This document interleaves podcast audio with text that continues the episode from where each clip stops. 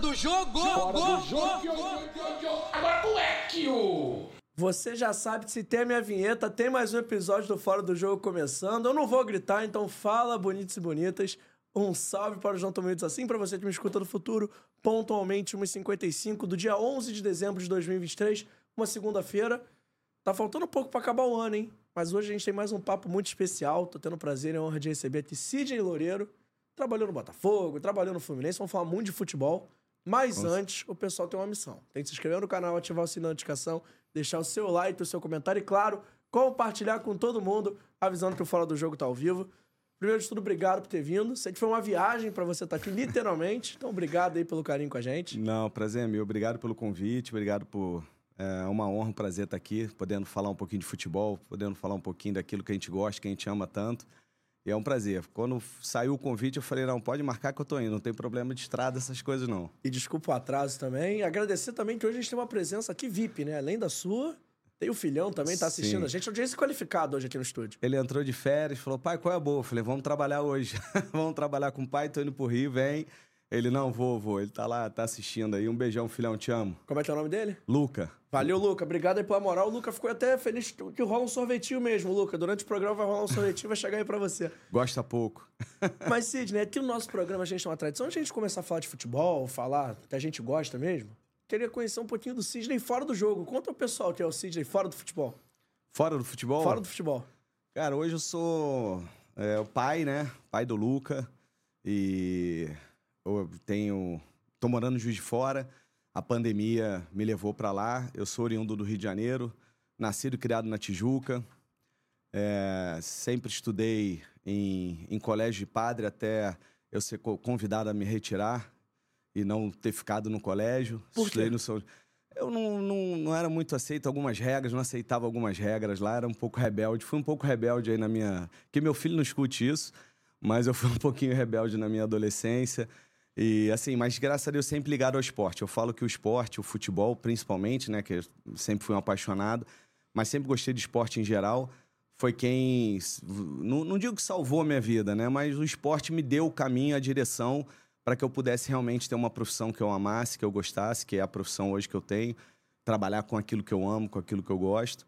E o esporte sempre me, me levou para esse caminho. Então, nascido criado na Tijuca, morei em vários lugares do Rio de Janeiro, Barra da Tijuca, Copacabana, enfim, é, Zona Sul toda lá. A gente sempre mudava muito, minha família mudava muito. Morei, acho que 13 ou 14 endereços no Rio de Janeiro. E, e agora fui morar em Juiz de Fora por causa da pandemia. Chegou a pandemia, é, tinha, uma namorada lá, Andréia, e beijo, beijo, Andréia. E a gente tava na pandemia, ela falou: vem ficar aqui um mês na, em março, né? Da- Quando fechou tudo, né? E aí a gente tava, eu e meu filho em casa, meu filho mora comigo, e aí eu falei: ah, vou ficar um mês lá em Juiz de Fora. E fiquei um ano. Aquele negócio virou tudo home office, aí aquela mudança toda, aquilo tudo que a gente viveu, né, durante a pandemia. E aí a gente acabou ficando lá. Eu acabei alugando um apartamento em Juiz de Fora. Hoje a gente tem um escritório lá da, das duas empresas que a gente tem. A gente montou lá em Juiz de Fora. E acabei mor- morando lá, tô lá até hoje e fico nesse, nesse, nesse entre Juiz de Fora, Rio de Janeiro, São Paulo e BH. São os quatro lugares que a gente viaja muito a trabalho. Então, e Juiz de Fora, tô a duas horas e meia, duas horas e cinquenta da, de, de, de estrada, então é tranquilo. Esse é um pouquinho.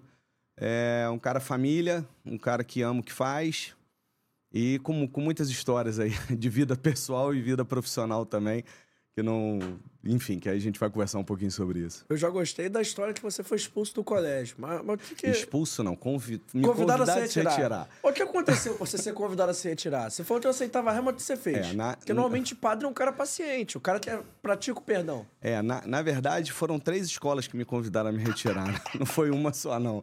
É até, mas enfim. Na primeira, eu estudei no São José, no Marista São José, na Tijuca, há muito tempo. Quando a gente se mudou para Barra, eu fui para Santo Agostinho. Minha família quis manter a mesma, a mesma tradição. Depois da Barra, a gente veio morar no Leblon e eu vim estudar no Leblon. E o Leblon, na época, era só, só homem, né? O Santo Agostinho da Barra ainda era homem e mulher. E no do, do do Leblon era só homem. E, e naquele momento também a gente- a gente estava passando por um problema em casa, separação de pai e mãe, aquela confusão toda, e eu fui reprovado. A verdade é essa, né? acho que na quinta série, na época, né, do ginásio, eu fui reprovado e no Santo Agostinho não podia ficar. Aí eu fui convidado a sair. Até aí tudo bem. Até acontece. aí tranquilo, aconteceu. Aí fui para uma outra escola e não, não tem jeito, vou ter que falar o nome do pessoal. não, vou, não vou entrar nesse barco sozinho, não. A gente. E aí eu, a gente voltou a morar na Barra. Eu fui estudar numa escola, acho que nem tem mais lá, que era o Veiga de Almeida. Era aqui perto, aqui, quase em frente aqui, o do Veiga. E na época do Veiga de Almeida, eu fui é, aliciado por uns amigos e me convidaram a gente tentar pegar o gabarito das provas lá no Veiga de Almeida. Tentador. É, e aí, e, e incrível que é, tinha um falecido grande amigo meu, é o Gugu, que é filho do Erasmo Carlos. Eu estudava com o Gugu e com o Léo, né? Os dois filhos do Erasmo Carlos. Léo, beijão, te amo. Você é irmão, irmão. E o Gugu já tinha repetido o primeiro ano. O Gugu era um pouco mais velho, um ano mais velho. O Gugu repetiu e caiu na nossa, na nossa, na nossa sala. E aí, no segundo ano, eu tava bem. Eu acho que só ia pra prova final em matemática, só. E o Gugu ia para todas as provas finais. Aí o Gugu pediu ajuda. Pelo amor de Deus, me ajuda, me ajuda, me ajuda. Eu descobri onde fica lá os gabaritos e tudo, me ajuda. E eu caí nessa tentação. Não façam isso, por favor. E aí descobriram, não sei porquê. Aí é uma outra longa história aí. Descobriram que foi a gente. E aí a gente foi convidado a se retirar dessa, dessa escola. E depois, aí fui, fui para outra escola e tudo. Aí também tinha uma outra escola na, na Barra da Tijuca, o Céu. No, no ano de inauguração do Céu, conheci um grande amigo meu lá também, o Marcos Barroso. E, e pro, assim, nada contra, nem né? sem falar mal, o Céu é uma grande escola, inclusive. Mas o, o, Marcos veio do Corcovado, né, que é uma escola alemã, e eu tinha uma base das escolas de padre, que é uma escola muito forte, né? E aí a gente sentia uma facilidade muito grande nas matérias. E o tempo ocioso, não tinha que estudar muito, a gente começou a fazer bastante coisa errada lá. E aí a gente era muito rebelde, a gente enfrentava a diretora, aquelas coisas todas que não se deve fazer. Hoje eu entendo isso. E também, ao final do ano, o CEL não quis renovar nossa matrícula. Falou, vocês não fazem um perfil na nossa escola. E aí eu saí, graças a Deus eu consegui terminar o segundo grau e, e entrar para a faculdade. E aí sim eu comecei a gostar de estudar, que eu fui estudar aquilo que eu gostava. Mas esses foram meus três convites aí a me retirar de algumas escolas. É. Mas por um outro lado, vou até usar isso aí, principalmente a última história, porque quem trabalha com futebol, você, eu estudei um pouquinho essa história, eu vi que você trabalhou na base do Fluminense, depois você foi trabalhar no Botafogo no momento que o Botafogo subia muitos jogadores para a equipe, do, pra equipe profissional. Então, o quanto isso te ajudou a entender também um pouco o lado jovem, assim? Porque se você fosse um cara certinho, aquele cara mais rigoroso, talvez você fosse um pouco mais intransigente com esses jovens. Como é que é para trabalhar nessas categorias de base? Como é que é para fazer essa transição profissional? Como é que é para recepcionar esses jogadores jovens na equipe profissional? Ontem a gente usou essa história para falar de futebol. Eu tive uma passagem no Fluminense de, de um ano, né? É, antes disso, eu comecei minha, minha, minha, a trilhar minha, minha carreira dentro do futebol no Barra da Tijuca, o antigo Barra da Tijuca, não é esse agora não. Antigamente tinha um Barra da Tijuca e lá eu comecei é, a comissão técnica era o Vicente Figueiredo Vicentinho, que foi ponta direita do Flamengo na década de, de 70. Ele era o treinador, o Douglas Oliveira, que é um outro grande irmão que eu tenho dentro do futebol, que eu conheci no Barra da Tijuca, era o preparador físico. E eu já conheci o Vicentinho porque eu jogava na escolinha do Vicentinho, né? E com 16 anos o Vicente me chamou para dar aula na escolinha com ele. Então, eu já tinha um lado rebelde, mas eu sempre dentro do esporte, eu sempre fui muito dedicado, sempre gostei muito daquilo, né? E, e aí o Vicente, quando assumiu o cargo no Barra, de treinador do juvenil do Barra, me chamou. Falou: ó, aqui só tem lugar para treinador de goleiro, não tenho treinador de goleiro. Você vai? Eu falei: não, vou. Tava começando na faculdade. E a gente ficou lá uns dois, uns dois, três anos no Barra, fizemos uma boa campanha.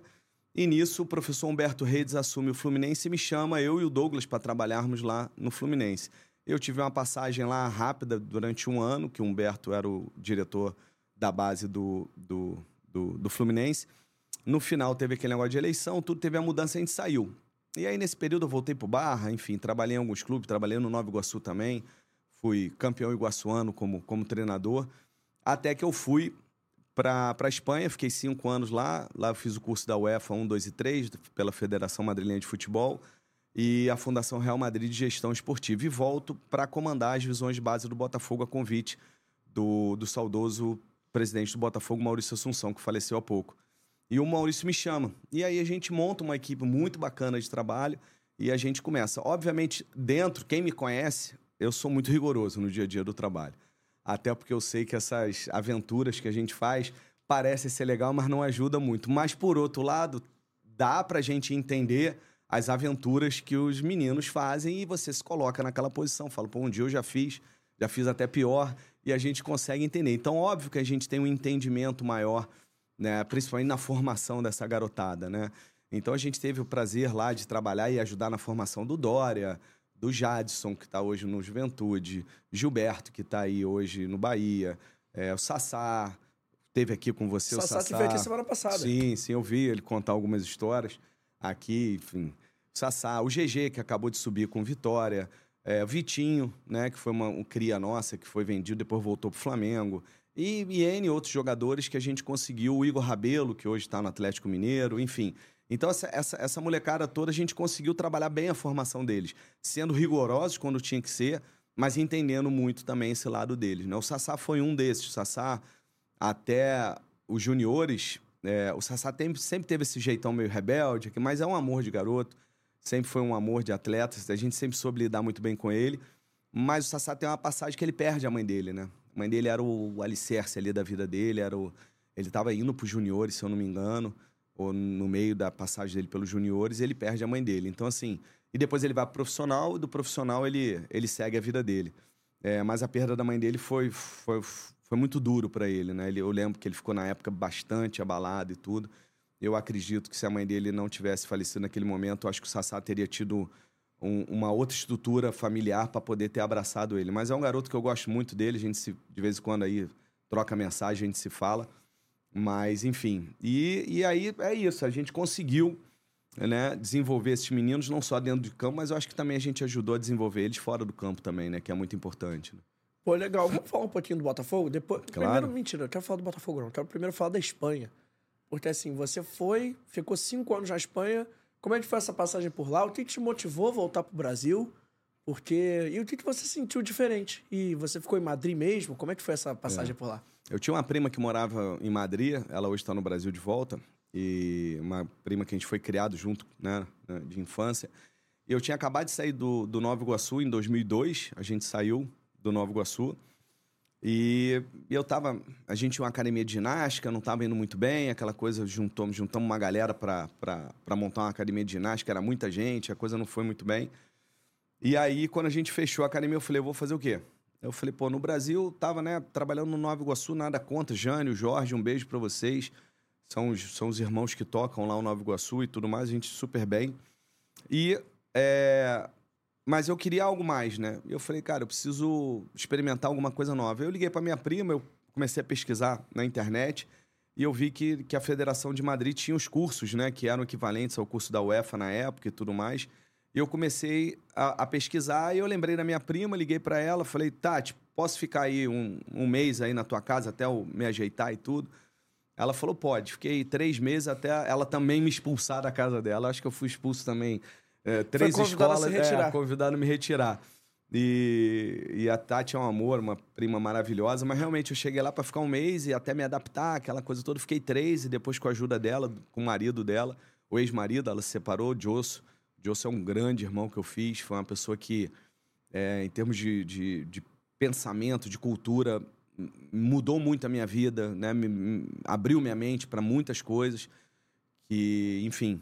E, e lá eu fiz, fiquei cinco anos lá, mas eu fui, tirei lixo de restaurante, fui pintor, fui garçom, trabalhei em obra e, e tudo é, trabalhando, estudando e trabalhando em clube também. Só que quando você está lá nos clubes pequenos, clubes de bairro que a gente chama, você ganha 300, 400 euros por mês. Não dá para você viver. Então você tem que fazer outras coisas e à noite eu fazia o curso. Então trabalhei nesses cinco anos lá, em tudo que você possa imaginar. E sempre com o objetivo de fazer os cursos, né? E realmente, quando eu cheguei lá, é, é, o meu currículo... Em 2003, a Espanha ainda não tinha ganho nada, né? Tinha um menino surgindo, campeão mundial de juniores, que era um tal de Iniesta, não sei se você conhece. Jogou nada. e esse craque estava surgindo. E a Espanha, em 2004, na Euro, eu estava lá. A Espanha foi eliminada na primeira fase, né? É, Grécia e, e, Portugal eliminam, porque era o, no mesmo grupo, Grécia, Portugal, Espanha mais um. Tanto que no, na final foi Grécia Eu ia e, perguntar, e Grécia e Portugal. Portugal faz a final, A final faz? e a Grécia é campeã na Euro em Portugal, né? E a Grécia é campeã. E a, a Espanha é eliminada na primeira fase. Então, até aquele momento, a Espanha não estava no cenário mundial como seleção, né? Forte como ela é hoje. Não tinha sido ainda campeã do mundo, não tinha sido campeã da Euro nem nada. Enfim. E, e mas eu chego lá e começo a fazer o curso da Federação Madrilenha de Futebol e eu começo a, a entender, né? é, realmente o que a gente chama hoje de aplicabilidade da metodologia de treino. O que, que é isso? Não adianta você ter uma metodologia escrita no papel. Ela é muito bonita, ela é muito legal. Um livro teórico, ela é muito legal. Um documento orientador bacana. Agora, como é que eu transporto aquilo para o treinamento, para o exercício? Como é que eu controlo aquilo ao longo do ano, ao longo dos meses, de maneira correta, né? É muito bonito você ler aquilo, mas será que aquilo se aplica para um, um sub-5, para um sub-7? Aquilo foi montado para qual categoria, para qual momento do treino? É, então, assim, e aquilo é, eu já vinha né, é, é, de muito estudo aqui no Brasil e lá eu acabei de me formar, né? Então, assim, então uma grande especialização que eu fiz na minha vida foi esse, que é controle da aplicabilidade da metodologia de treino. Ou seja, como eu tiro algo da teoria e boto na prática de uma maneira correta e controlo aquilo de janeiro a dezembro no calendário brasileiro.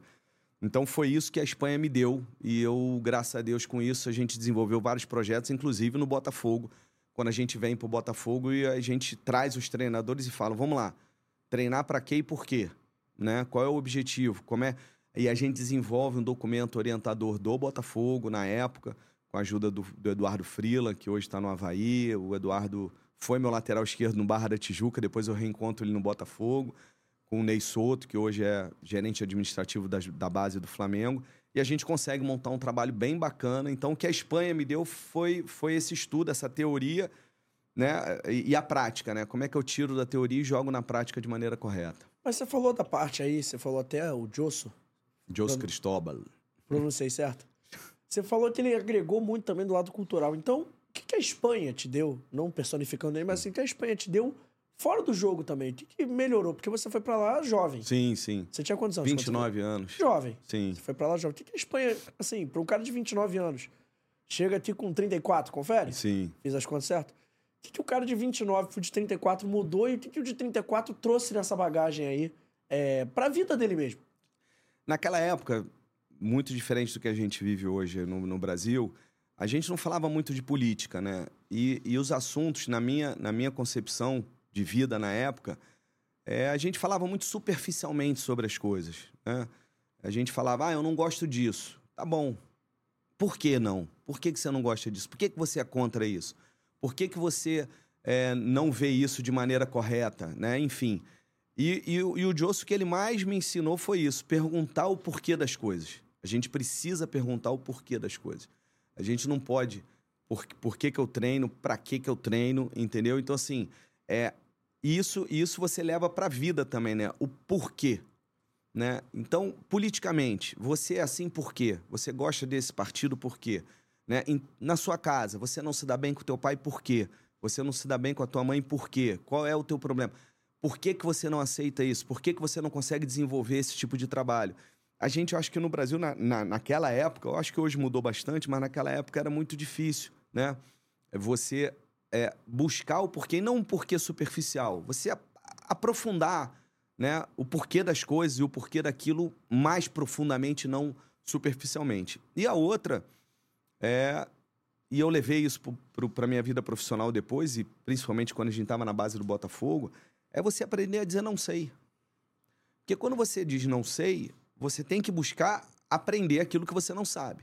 Quando você acha que sabe tudo ou diz que sabe tudo, então tu não precisa mais aprender nada na sua vida, né? E, e, e na época eu, é, muito arrogante, né? Não, eu sei tudo, eu sou né, juventude, a gente acha que sabe tudo, e aquela coisa toda. E nos papos lá na, na, cerveja, na cerveja que a gente tomava à noite, que a gente batia um papo, ele ia aprofundando isso, né? Vida pessoal, ah, por que isso com teu pai? Por que isso com a tua mãe? E eu nunca tinha parado para pensar. A vida às vezes é tão corrida também. eu falei, ah, não sei, mas não sabe por quê. Então, por- se você não sabe, por que, que você acha que é isso? Né? E aquilo tudo foi me transformando E hoje eu, graças a Deus, consigo levar isso, por exemplo, pro meu filho. Eu sento aqui e falo: Isso que tu fez, tu acha certo?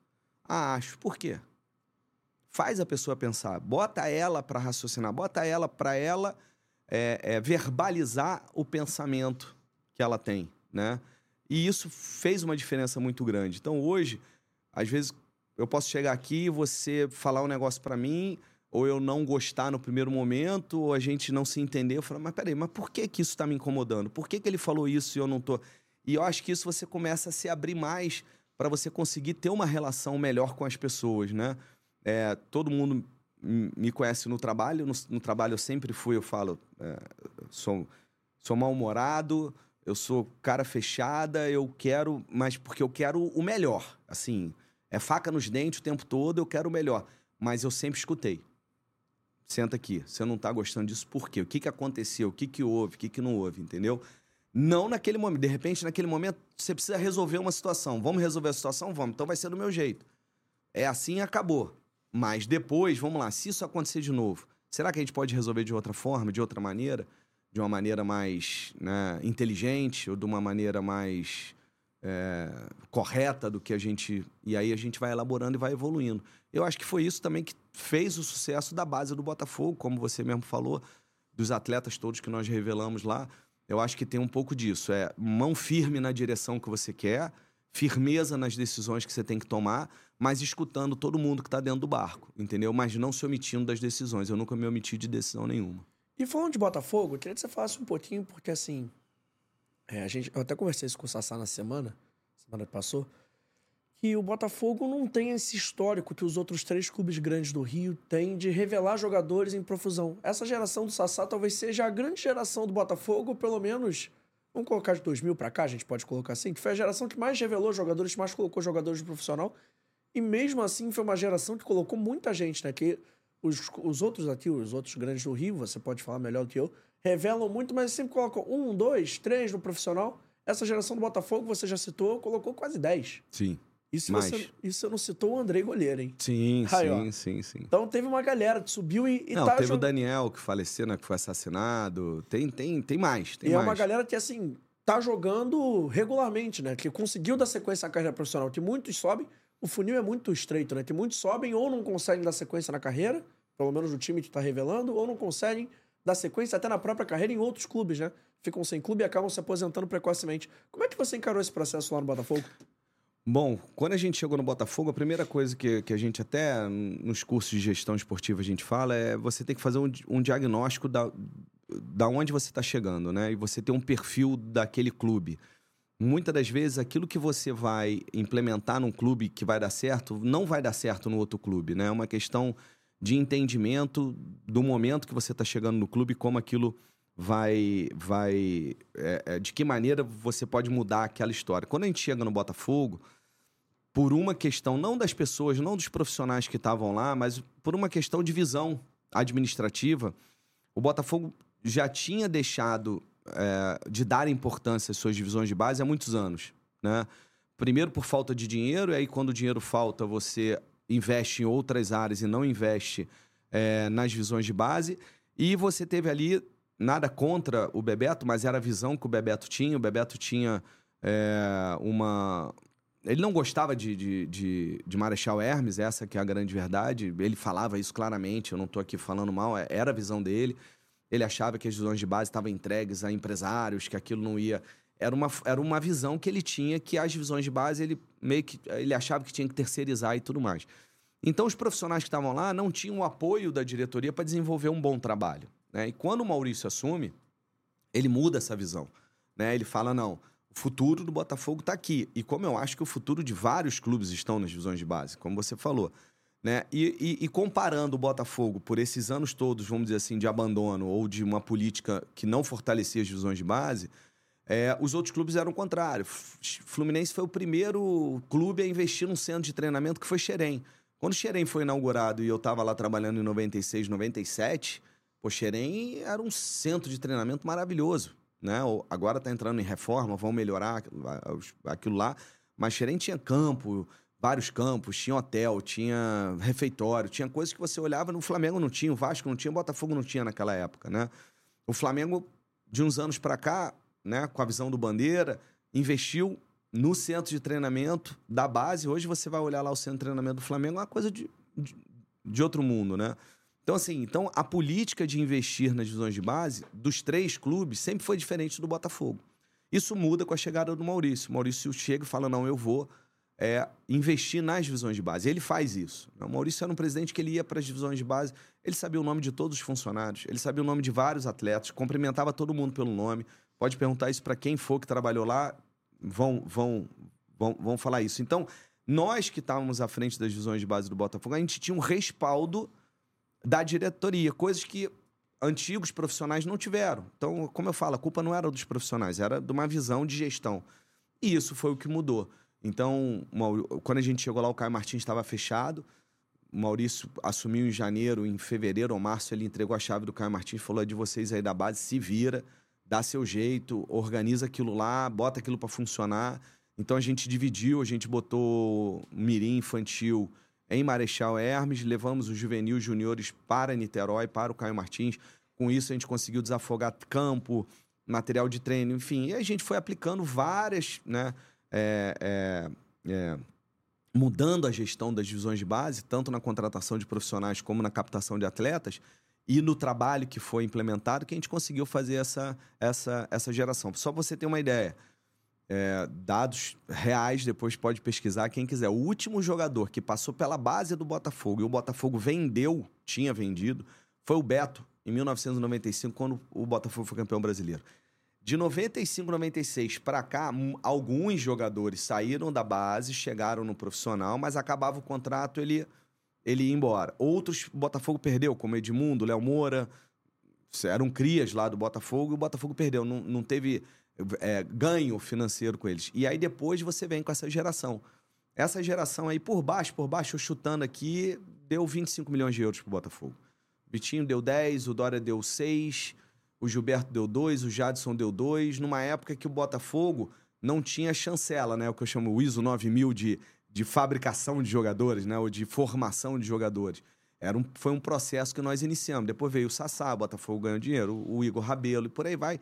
No mínimo, no mínimo, foram uns 25 milhões de euros aí, tranquilamente colocados no papel, graças a essa mudança de política de gestão.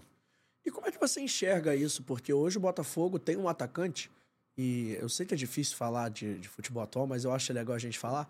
Que a gente falou de Sassá, você falou do Vitinho, e o Botafogo tem um atacante subiu muito cedo pro profissional. E eu queria que você falasse um pouquinho dele, especificamente, porque talvez ele possa sozinho bater esse papel aí que, que a gente tá falando de tantos jogadores. Você já deve ter imaginado que eu tô falando do Matheus Nascimento. Sim. Você, como um cara trabalhou na base, o que, que você acha que tá faltando pro Matheus Nascimento estourar no profissional?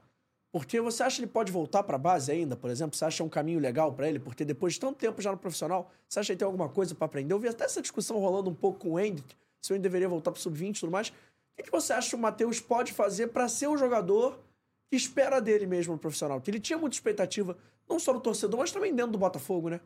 É, eu não. Eu não, eu não o Matheus é um jogador, né, que se eu não me engano, também é da nossa captação lá atrás, tá? Eu fiz as contas aqui de cabeça, eu acho que era, é, né? Porque... É, é, o Matheus sim, é também. É um jogador, mas é, é, ele, ele devia ser muito novo, né? Assim, e eu, eu, ele deve ter. Quando ele veio, eu já devo ter ido pro profissional, não lembro exatamente da história da chegada dele no, no Botafogo. É, então, eu não acompanhei muito essa trajetória dele, né? Eu posso fazer uma, uma comparação com o Sassá ou com outros atletas, é, é difícil você entender e ter o time da maturação do atleta, né? É, você pode dizer que o, que o Hendrick foi pro profissional antes da hora? Pô, o moleque tá arrebentando aí. Não, então ele foi na hora certa. Porque tá dando certo. Ah, o Matheus foi antes da hora? Ah, foi, porque, entre aspas, tá dando errado. Não é que tá dando errado, mas aquele menino que ainda não, não, não despontou como, de repente, esperavam que ele seria. E isso não tem uma fórmula, né? Se fosse assim, o Pelé não ia para a Copa do Mundo em 58. Ah, mas é outro tempo, é outra época e tudo, mas.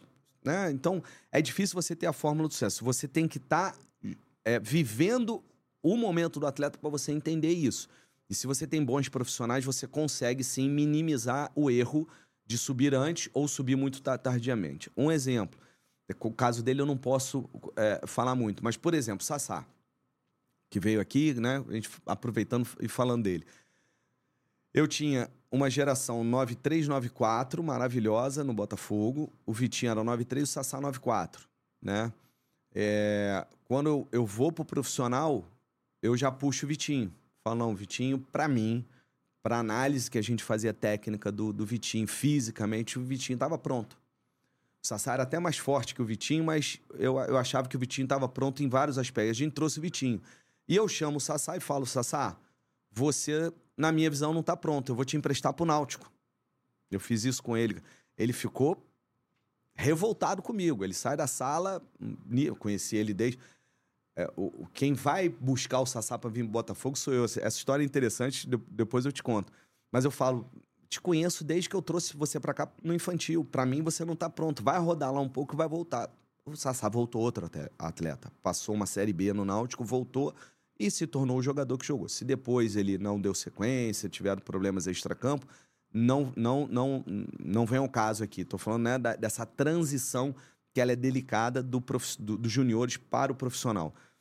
É, é importante dizer que a, a, categoria de juniores ela é uma categoria diferente do mirim infantil e juvenil. Tá?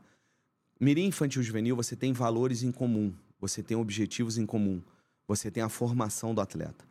A categoria de juniores é uma categoria de passagem. Ninguém quer estar na categoria de juniores.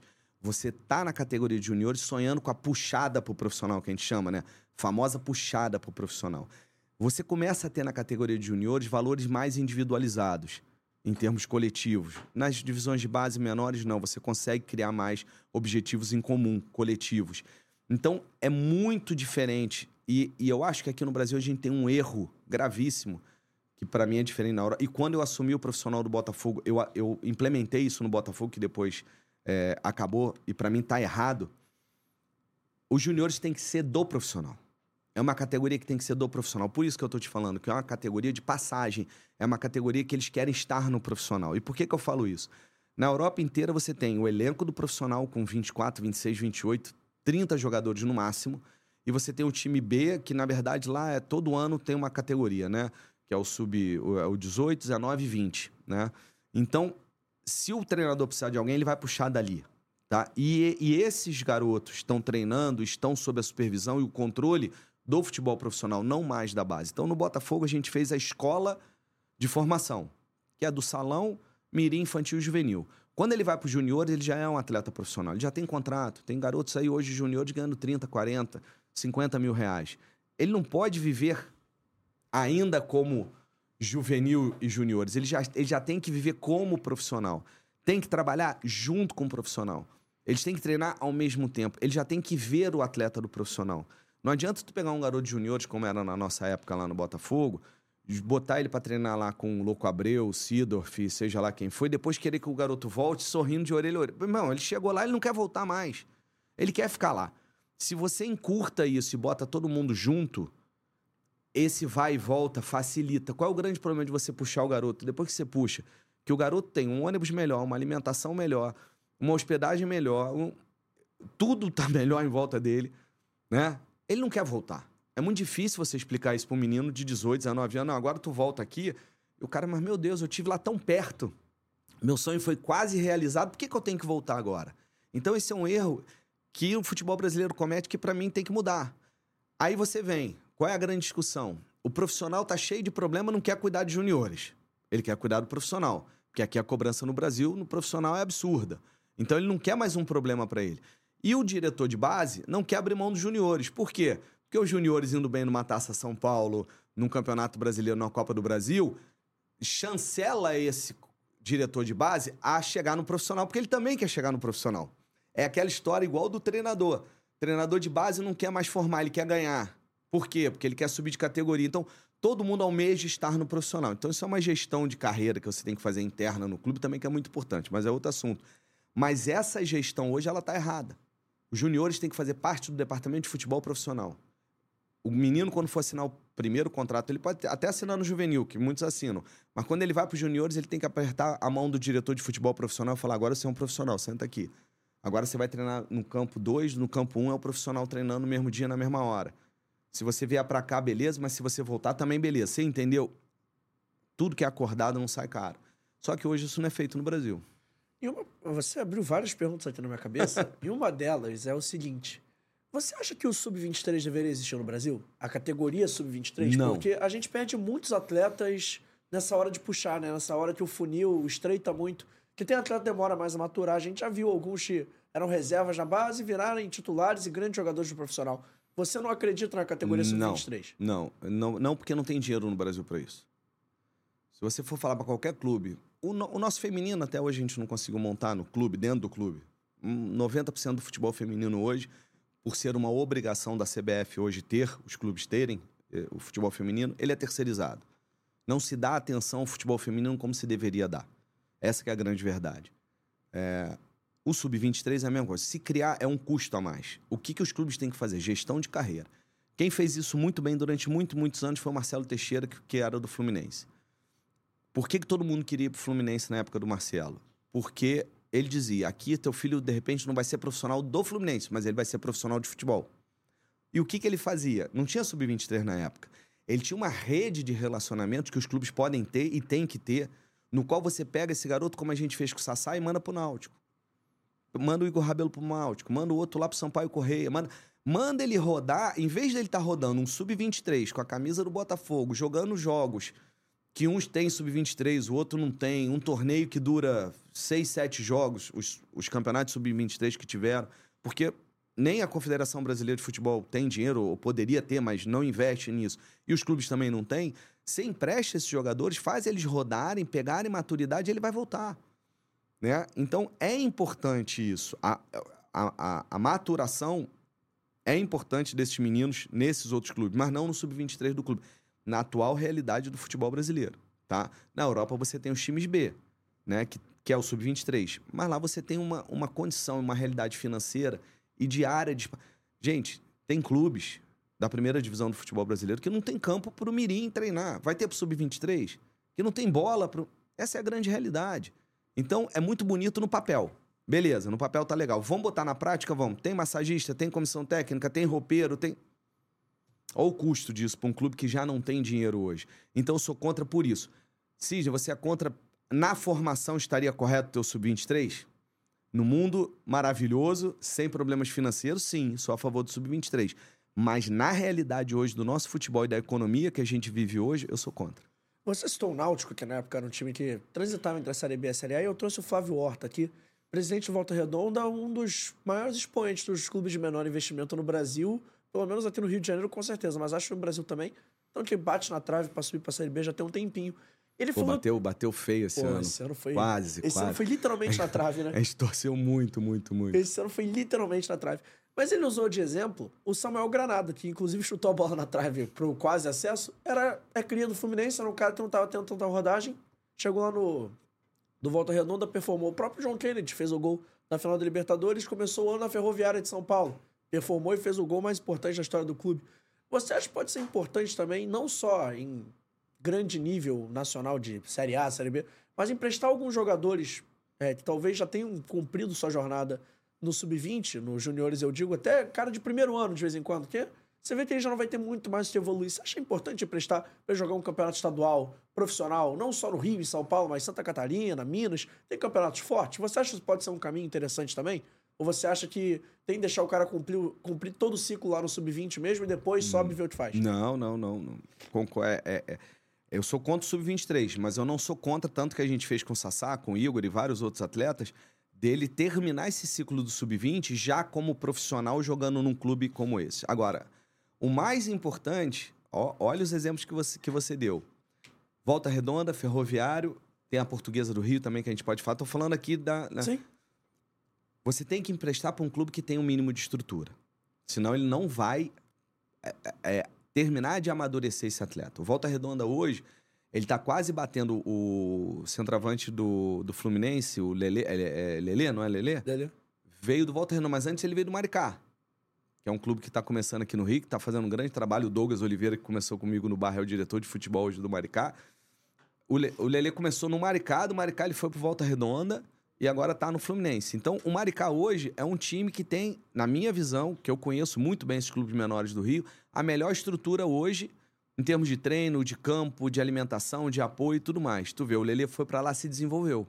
De lá ele foi para onde? Por Volta Redonda, que tá quase batendo na trave, por quê? É, é, é, tá quase entrando na Série B do, do Brasileiro, por quê? Porque tem estrutura, porque tem campo, tem treinamento, tem alimentação, tem um estádio, tem ferroviária. Vai ver a estrutura da ferroviária hoje. Então, emprestar por emprestar também não é solução.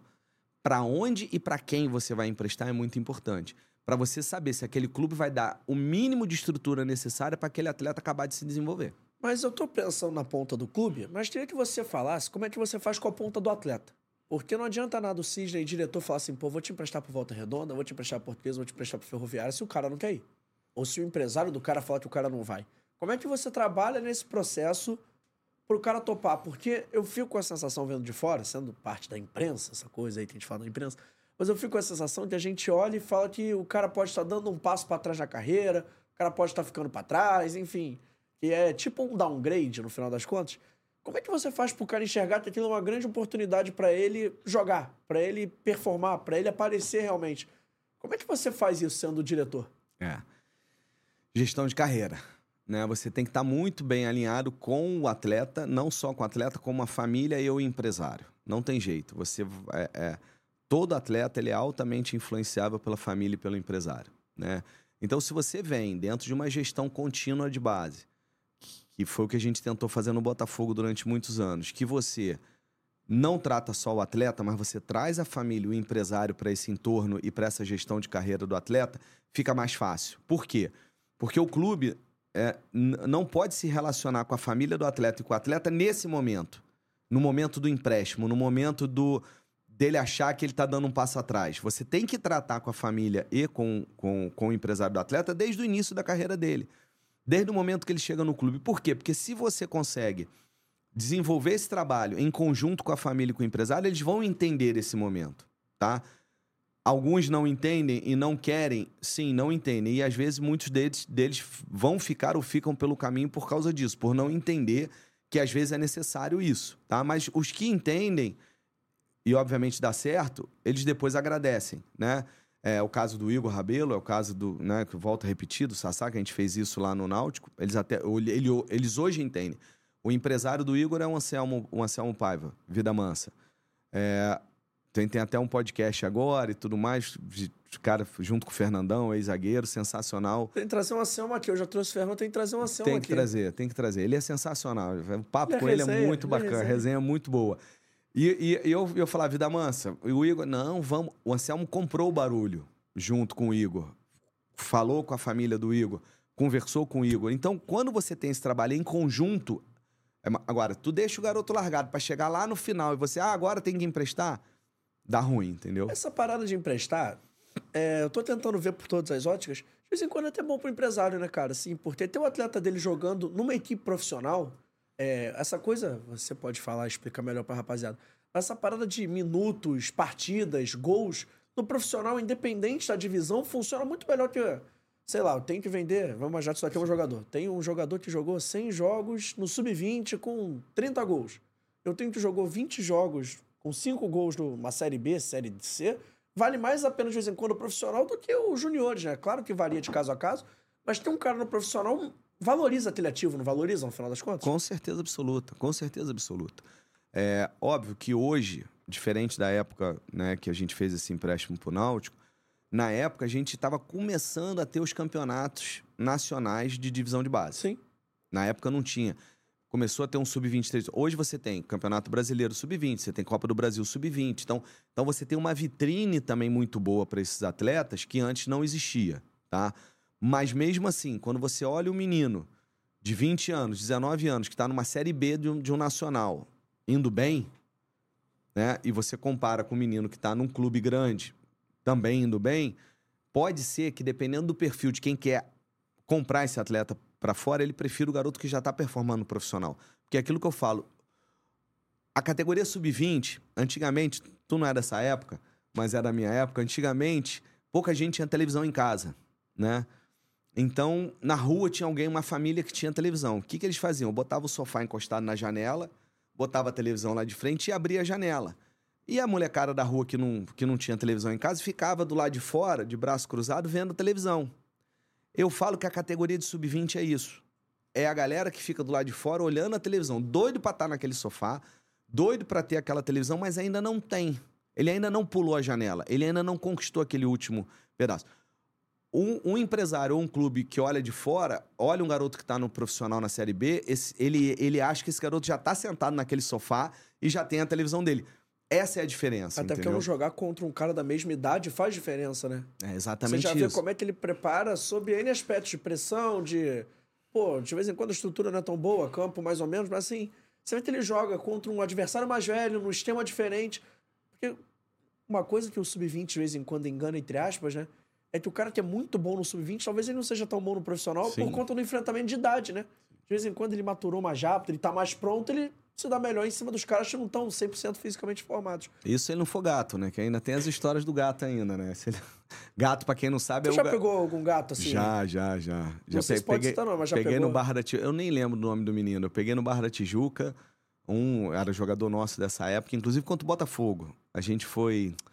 Tinha um caçador de gato no Botafogo, Luiz. Eu esqueci o nome dele, gente, me perdoa. Gente boa, a gente conversava. Caçador de gato. É, é, ele- ele era conhecido no futebol carioca como caçador de gato. Quem estiver assistindo aí ao vivo deve saber lembrar, bota o nome dele, Luiz, alguma coisa, se eu não me engano. Era um senhor já de idade, de, reza a lenda, inclusive, que ele diz, dizem, que ele pegou o gato do Ronaldo Fenômeno, e mas mandaram ficar quieto. Dizem que o Ronaldo é gato, não sei. É, a- é a lenda, é, é, é o- é que, é o que reza a lenda. É, mas, enfim, ele pegava. E aí, num jogo, a gente foi jogar Barra da Tijuca e Botafogo no Caio Martins, eu no Barra da Tijuca. E aí o menino sai do campo, assim, tava calor um dia, assim, ele sai com um capuz, assim, na cabeça, todo... Aí eu, eu achei aquilo estranho, ele passou assim na minha frente, falei, "Ô, estranho.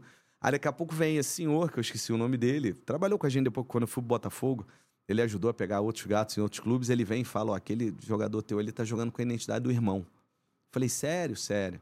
Aí a gente foi, chamou ele, tudo, ele confessou e tudo. Eu falei, como é que tu descobre essas coisas? Ele, ah, tô há muito tempo nisso, eu já tenho o histórico de todo mundo, já sei quem é quem, ele tá, eu sabia que era ele, e ele pegava os gatos todos. E a gente, isso tem, tem- e tem muito. Hoje, eu brinco, tá? João Paulo, por favor, é brincadeira que eu vou falar aqui, mas eu brinco, ele morre de rir. João Paulo, ele é o diretor da base do Palmeiras, né? Um grande amigo que eu tenho no futebol, um cara que eu tenho o maior carinho, respeito profissional enorme, um cara nota mil. E ele foi muitos anos do Vitória da Bahia. E a gente ia jogar contra o Vitória, parecia time de pai contra filho. Eu falava, João Paulo, pelo amor de Deus, João Paulo, aonde tu encontra esse, esse- não é nem mais gato, leopardo, esses leões, tu encontra onde? Ele, não, lá na Bahia, lá não sei o quê. E o Vitória, no antigo centro de treinamento, ou estádio, eu não lembro direito, tinha um cartório. E esse cartório pegou fogo. Ninguém sabe por quê, pegou fogo. Eu falei, João Paulo, desde que o cartório pegou fogo, eu nunca mais vi um, um time de pai que tu formou desse jeito e tudo mais. E o João Paulo morre de rir, entendeu? A gente fala isso. Falei, depois que o cartório queimou, o Vitória nunca mais ganhou nada na base. O Vitória ganhava tudo na base. Tudo. Se tu pegar o histórico aí, o Vitória ganhava tudo.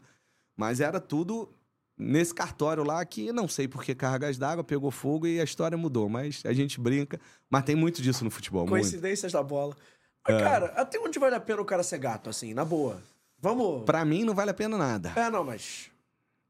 É, Assim, O, o Emerson e a- o Emerson Sheik pegaram o gato dele, né? Foi gato. O, o Emerson jogou mais ou jogou menos porque foi gato? Não. Vamos supor que o Ronaldo Fenômeno é gato. Ele jogou mais. Não. E vários outros pegaram aquele do Santos também, o Sandro Hiroshi. né? Pegaram também. Todos eles, os que performaram e chegaram no profissional, não adiantou nada ser gato. Ah, o menino de 17 anos jogando como um menino de 19 valorizou lá atrás, lá atrás valorizou, mas depois que chegou no profissional, de repente na primeira venda você tem uma um ganho, porque o menino está sendo vendido como um garoto muito novo. Mas depois ele é um profissional como outro qualquer e ele vai performar aquilo. A, a, a maturidade fica igual para todo mundo, não muda nada. porque o gato só é bom na base, né? Assim, que, entre aspas, só é bom na base se o cara performa e tá jogando contra um cara mais novo, ele performa, mas depois que chega no profissional, o que é bom continua bom e o que só era bom na base meio que some, né? Exatamente, viajei? É exatamente isso. Tinha, tinha um, outro, um outro caso também. Marcos Alexandre, beijo, querido. Marcos Alexandre foi meu treinador no Botafogo, muitos anos do Vasco. E o Vasco tinha uns históricos lá atrás, há muitos anos atrás. não agora, mas na, na época que se fazia muito gato, tinha os problemas dos cartórios, que, que os times do Marco Alexandre, Marco Alexandre era do Mirim Infantil do Vasco. E também o time também era aqueles. Aí a gente brinca, fala que é brincadeira isso, mas a gente só pra. A gente fala que teve uma final do Vasco que o centroavante do Mirim meteu um gol, foi pra arquibancada e apontou: Filho, é pra você, meu filho, filho, é pra você. A gente falava isso do Marcos Alexandre. Falava, Marquinhos, cara, da onde você também arruma esses meninos? Tudo de bigode, já perna grossa, tudo no Mirim no infantil. Mas tinha antigamente. Hoje mudou muito essa realidade, né? Mas antigamente era brabo, brabo. Hoje em dia nem tem mais como muito burlar essa parada, né? Porque hoje em dia tá mais difícil, não tá não? Tá, tá bem mais difícil, até né, por tudo, mas ainda existe alguns pais que não agora, né? Que tá nascendo agora, mas é, conheço também algumas histórias que o pai esperou dois anos para registrar o filho. E aí é o gato legal, ele espera dois anos, a mãe fica brigando, vai registrar o menino. Ele, não, espera, espera. Mas hoje em dia eu acho que nem pode mais fazer isso. Né? Enfim, a lei mudou. Hoje em dia, até para tu o filho tem que nascer, já tem que ter o CPF para deduzir de imposto de renda. Acho que já sai da, da, maternidade já com documento. Então não tem muito hoje em dia como fazer isso. Mas antigamente. Você vê muito isso acontecer também. Eu, teve até agora, né? Um, um Mundial Sub-17. Até hoje isso acontece. Tu pega o time que ganhou da Argentina, a Argentina eliminou o Brasil e teve um time africano que eliminou a Argentina. Se tu pegar os meninos do Sub-17 desse, desse time africano aí, é, tem uns três ali que tem filho já. Com 17 anos de idade já tem uns quatro filhos. Isso acontece muito, né? Na, na, nessas seleções de base africanas acontece muito. Foi a seleção de Mali, pode ser? Eu acho que foi, não foi? E você pega, você pega, você vê o rostinho dos meninos lá, eles estão, eles estão um pouquinho mais maduros do que para a idade de 17 anos. Foi, foi Mali. Tem um que fez um gol lá que Deus do céu. Que arrancada. O que eu ia te perguntar, a gente estava falando de base. É, você falou do Sassá, falou do Igor Rabelo. É, é difícil perguntar é, qual é o melhor ou qual é. Eu vou perguntar qual era o melhor, mas não qual foi o melhor hoje, tá? Em 2023. Mas naquela época que você olhava, você tinha vários jogadores. Qual era o, vou usar um termo até meio americano, qual era o melhor prospecto? Hum. Qual que você achava que mais ia virar no final das contas? Sem, sem sombra de dúvida, de todos que passaram na base do Botafogo, na minha visão, tá? Desculpa os outros, mas foi o Vitinho. O Vitinho era um era um jogador, é um jogador, na minha opinião, que ele, ele bate com as duas pernas, com força, com jeito.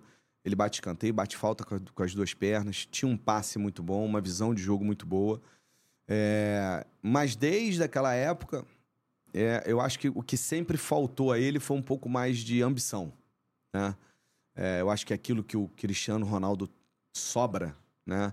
Que tecnicamente não é, na minha visão, um dos grandes jogadores da história do futebol, mas ele se preparou tanto, ele quis tanto, ele botou tanto na cabeça dele que ele iria ser que ele se tornou, né? É, você pega, em termos de habilidade, para mim o Messi é muito mais habilidoso do que ele, é, mas ele foi muito mais ambicioso do que muitos atletas. Então, às vezes, você pega um atleta que tem uma capacidade técnica enorme, fora do comum, mas falta para ele disciplina e ambição. O Vitinho tinha disciplina mas eu acho que faltou ele ambição. Eu tinha um outro jogador, para mim, fenômeno de volante, que era o Fabiano. Fabiano, a gente é campeão depois de não sei quantos anos de juniores, em 2011, em cima do Flamengo.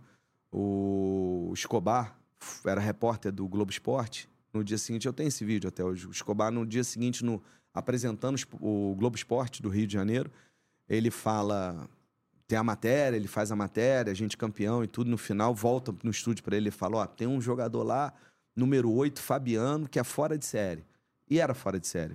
Esse, tecnicamente, em termos de elegância, de jogar. Sabe aquele volante clássico, antigo, mas com, com dinâmica e tudo? O Fabiano faltou dedicação, que aquilo não, não se dedicava quase nada, ia só no talento, e um pouco de ambição. E aí ele teve uma fatalidade que ele estourou o joelho é, na no brasileiro da época, que era no Rio Grande do Sul, ele ia subir pro profissional em janeiro, junto com o Vitinho, e ele estoura o joelho contra o Grêmio lá nesse campeonato no Rio Grande do Sul.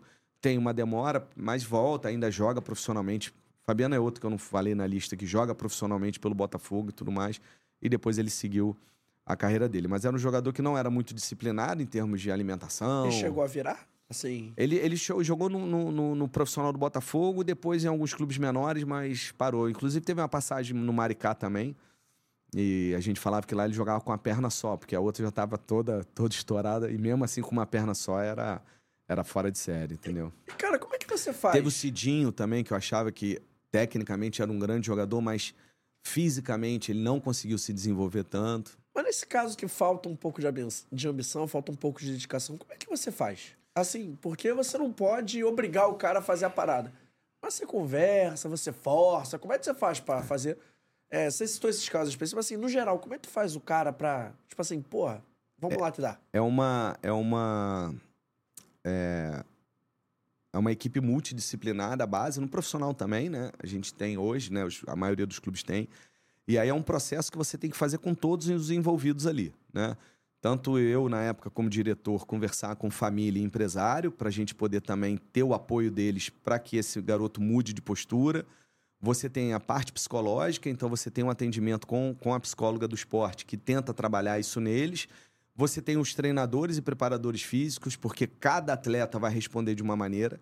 É, a gente tem algumas entrevistas do Vitinho falando da formação dele no Botafogo, quanto que o Eduardo Húngaro, treinador da época dos juniores, foi importante para ele se tornar um atleta profissional, porque o húngaro cobrava muito dele. Né? O húngaro era muito enfático nisso, de cara, tu tem que querer mais, tu tem que desejar mais, tu, entendeu? E, então a gente tem um trabalho que a gente faz agora. Às vezes é igual filho, né? Às vezes você fala, fala, fala e não tem jeito. Filho sempre quebra a cara, né? Assim, se não escuta pai e mãe, quebra a cara. E aí você vai aprender pela dor ou pelo amor. Os que querem aprender pelo amor, eu acredito que eles têm uma, uma possibilidade de se tornar um jogador mais fácil do que pela dor. Às vezes, pela dor, não tem mais tempo. Às vezes, uns, alguns desses jogadores que a gente tentou mudar a postura e não mudaram, hoje, de repente, vendo a minha entrevista aqui, ou em casa, vendo um outro que não jogava tão bem quanto ele, mas que deu certo, às vezes ele tá lá no sofá agora olhando, falando, porra, eu. Se eu tivesse mudado, eu teria sido diferente minha vida. O que vale mais? Um talentoso sem muita ambição, sem muito compromisso, ou um não talentoso, esforçado que come grama? Aí, aí é complicado. Vai depender quem me, quem me entrega mais no, no, na hora do jogo, né? No, no, dia a dia. Porque no final é isso, a bola tem que entrar, né? Mas, assim, é, habilidade para mim tá sempre em primeiro lugar no futebol, né? É, isso aí eu acho que, que o futebol, ele é feito... Por que, que a gente ama tanto o futebol? Por causa da habilidade, por causa da técnica, por causa da jogada bonita, por causa do gol lindo, do gol mais importante. É, você vive isso. Não que o, o esforçado não tem vez, mas quem fica para a história são os habilidosos, são os craques, não tem como. Então, eu acho que a gente nunca pode abrir mão. Isso também, não só em questão de, de dedicação e tudo mais. Às vezes você tem, a gente estava falando disso de maturação, às vezes você tem um menino de 12, 13, 14 anos, hiper habilidoso, mas ele ainda tá franzino, ele ainda tá pequeno. Ele ainda... Cidinho foi um caso desse, a gente apostou no Cidinho até o final. O Cidinho jogou no profissional do Botafogo, tudo. teve outra lesão de joelho, também não pôde dar sequência. Tá, tá na França hoje, tá jogando na segunda divisão, acho lá. Tá bem, tudo, enfim, encontrou um caminho como atleta. Mas você abrir mão de um jogador habilidoso porque ele é franzino, eu acho um absurdo. Você abrir mão de jogador que é habilidoso porque ele ainda não maturou, eu acho um absurdo. E aí vem aquela velha história, né? Que todo mundo fala também. É, é importante formar ou ganhar. Eu falo que fazer aprender a ganhar, a gostar de ganhar, faz parte da formação. Eu não conheço nenhum jogador que chegou no profissional que não sentiu o sabor da vitória e da derrota na base. O jogador tem que aprender a gostar de ganhar, querer ganhar. Agora, não ganhar a qualquer custo. Essa é a grande questão, e é isso que eu falava para os treinadores também da base. Temos que ganhar. É importante ganhar, é importante mostrar aos atletas de base o quanto que é gostoso e é importante quanto valoriza a vida deles serem campeões e ganharem. Agora, não é ganhar a qualquer custo. Não é ganhar por ganhar. Ganhar passando pelo processo de formação. Se você ganhar a qualquer custo, você está jogando fora o processo de formação. Não serve para absolutamente nada. Agora, se você ganha formando, esse é o ideal. Agora, ah, eu formo, mas não dou importância à vitória. Então tu não está preparando ele para a realidade da vida dele. Hoje no Brasil vale quem? Quem ganha. Né? A gente teve aí duas, duas, duas Copas do Mundo no qual a gente teve um aproveitamento absurdo em, né, é, é, de, de números do Tite. Ele não ganhou, não serve. Né? Essa é a realidade do nosso futebol. Então, ensinar a importância de se vencer tem que vir desde pequeno. Agora, não ganhar a qualquer custo. Bom, ainda falando do Botafogo, vamos pra parte que você chega na, na parte da, da equipe profissional, que eu acho maneiro. E vou usar uma pergunta de ponte pra isso, tá? Porque esse elenco do Botafogo subiu, talvez tenha sido privilegiado por não subir tendo que resolver a parada. Procede isso, essa Perfeito. visão? E quanto é importante você ter a base como complemento e não como solução? Perfeito. Foi exatamente esse modelo que a gente montou em 2013, né? Quando eu assumo o futebol, eu, fui gerente técnico do futebol profissional em 2013 e 2014. Eu dividia a gestão do futebol profissional com o Aníbal Rochinol, que hoje é jurídico do Fluminense. O Aníbal Rochinol, na época, era o jurídico do Botafogo. O Aníbal venceu o gerente administrativo e eu o gerente técnico. É, se pegou um cargo e dividiu em dois. Né? Então, a parte técnica ficou comigo. É, e depois se misturou algumas coisas da parte administrativa, que acabou explodindo no meus peitos, mas sem problema nenhum. Mas a parte técnica, falando exatamente o que você falou, eu sento com o Oswaldo no início do ano, Oswaldo Oliveira era o treinador, a gente senta com o Oswaldo e fala, Oswaldo, olha só, para esse ano 2013 nós temos uma garotada vindo aí muito boa, mas então nós vamos montar o elenco da seguinte maneira, eu acho que até o Sassá falou isso aqui. A gente vai ter dois jogadores por posição, menos zagueiro, que não precisa, eram cinco, e volante também não, eram cinco também, não precisa ser é, seis. Mas o importante é que o terceiro jogador da posição seja o menino da base ou algum talento que a gente detectou fora, novo, que vai vir fazer parte do elenco. Então você tinha lá o, Je o Jefferson, o Renan, goleiro, e o Andrei, goleiro. Você tinha Edilson, que a gente trouxe lateral direita, o Lucas, que já estava, e o Gilberto. Aí você tinha Bo Bolívar, André Bahia, a gente trouxe um outro zagueiro, Dória, e tinha mais um, que eu não, que eu não lembro, não sei se foi o Matheus, enfim. Lateral esquerda, o Renanzinho se machucou, mas era o Renanzinho, você tinha o Júlio César. Na, na verdade, você tinha o. Tem uma história legal da lateral esquerda. Você tinha aquele cabeludão. Márcio Azevedo. Márcio Azevedo. Ah, Esqueci um outro que era um menino novo. E eu trago o Júlio César, lateral esquerdo. Já cascudo. Lima, Lima. Era o Márcio Azevedo, o Lima, o Júlio César. E eu trago o Renanzinho da base também. Porque eu sabia que eu ia perder o Márcio Azevedo no meio do Campeonato Carioca. Por quê? Porque o Márcio Azevedo era um, era um jogador de investimento. Ou seja, naquela época as empresas podiam comprar o direito econômico do atleta e emprestava para o clube. E quando a gente sentou, aquela questão, vamos fazer análise de onde você está chegando e o que, que você vai enfrentar aqui, se preparar. Porque você... e, e o contrato do Márcio Azevedo diz- dizia o seguinte: se chegar uma proposta de 2, 3 milhões de reais, o Botafogo é obrigado a vender porque o Botafogo não é dono dele. Então eu tinha isso. Então eu sabia que eu poderia perder o Márcio, porque o Márcio estava vindo bem na época, a qualquer momento. E os empresários dele já queriam negociar ele para fora. Então eu tinha o Lima, que era um menino ainda, eu trouxe o Júlio para compor essa saída do Márcio Azevedo e, e subiu o Renanzinho. E daí para frente você teve Jadson no meio-campo, é, junto com o Gabrielzinho, que está no Inter, você tinha o Vitinho, você tinha o Sassá, enfim. Aí, só para pegar essa história da lateral esquerda. Aí, nessa reunião com, com o Oswaldo, Oswaldo, montamos aqui, o terceiro vai ser o menino da base e tudo. Quando eu falo da lateral esquerda, ele. Eu não sabia, parece que ele já tinha tido algum problema com o Júlio César, lateral esquerdo. Julinho, fenomenal. E aí ele. Não, comigo não vai jogar, que não sei o quê. O Oswaldo é um amor de pessoa. Adoro ele, me dou super bem com ele, mas ele é muito. Nos bastidores, ele é muito enfático em algumas situações. E aí ele vem, não comigo, Julinho não vai jogar, não sei. Eu falei, tá bom, Oswaldo, mas já contratamos, agora ele tá aí, vai ficar. Não tem jeito. Aí o Oswaldo ficou meio chateado comigo. Aí o Julinho chegou, falei, ó, o homem, ele, não, o Júlio muito tranquilo, falou, deixa comigo, relaxa, tá tudo certo. E aí começou o campeonato. Não deu outra. Semifinal contra o Flamengo, Taça Guanabara, no Engenhão. A gente tinha um- um- um- uma discussão grande durante a semana, porque se a gente empatasse com Boa Vista, a gente pegava o Flamengo na semifinal. Se a gente ganhasse do Boa Vista na última rodada, a gente pegava o Vasco na semifinal. E a gente queria pegar o Vasco na semifinal e o Flamengo na final, se fosse o caso do Flamengo passar. E a gente empatou com Boa Vista, teve uma discussão enorme no vestiário, eu e Sidorf, nesse dia. É outra história. Deixa eu terminar a história do Júlio, eu conto essa. E aí, semifinal contra o Flamengo. Na semana também vem a proposta, eu tenho que vender o Márcio Azevedo. O Oswaldo, Cídio, na- na hora da semifinal perdeu o Márcio Azevedo. É, beleza. E aí vem os treinos e o Lima lá jogando e o Julinho na, na reserva. E aí a gente começa, né? Vai no auxiliar do Oswaldo, que, que, que era muito amigo do Oswaldo. Vai no pessoal da comissão. Tu, porra, o Júlio tem que jogar, o Júlio tem que jogar. Aí o Oswaldo vai e bota o Júlio. 30 segundos de jogo, um minuto de jogo, pum, pum, pum, 1 a 0 a gente. Gol de quem? Júlio César. Aí o Júlio vira titular. Aí a gente roda campeão estadual, né? No brasileiro, a gente vai fazer um jogo lá em Criciúma. Terminou o jogo, ganhamos, não sei o que, um gol do, do Elias de meio voleio, Edilson Cruz e tudo mais, a gente ali brigando pela zona, pela liderança do campeonato. Tem um churrasco, aí o Oswaldo sentado assim, a gente tomando a cervejinha, relaxando lá em Criciúma, aí o Oswaldo vira para mim, pro Julinho e fala: Julinho, eu não te queria aqui.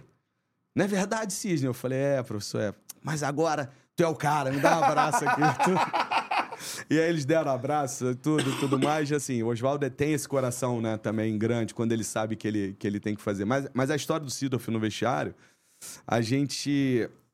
É, foi até uma, uma história que foi colocada pelo ex-vice de futebol do Botafogo, o, o André Silva, em alguns podcasts, e eu até pedi pro Thiago Frank direito de resposta.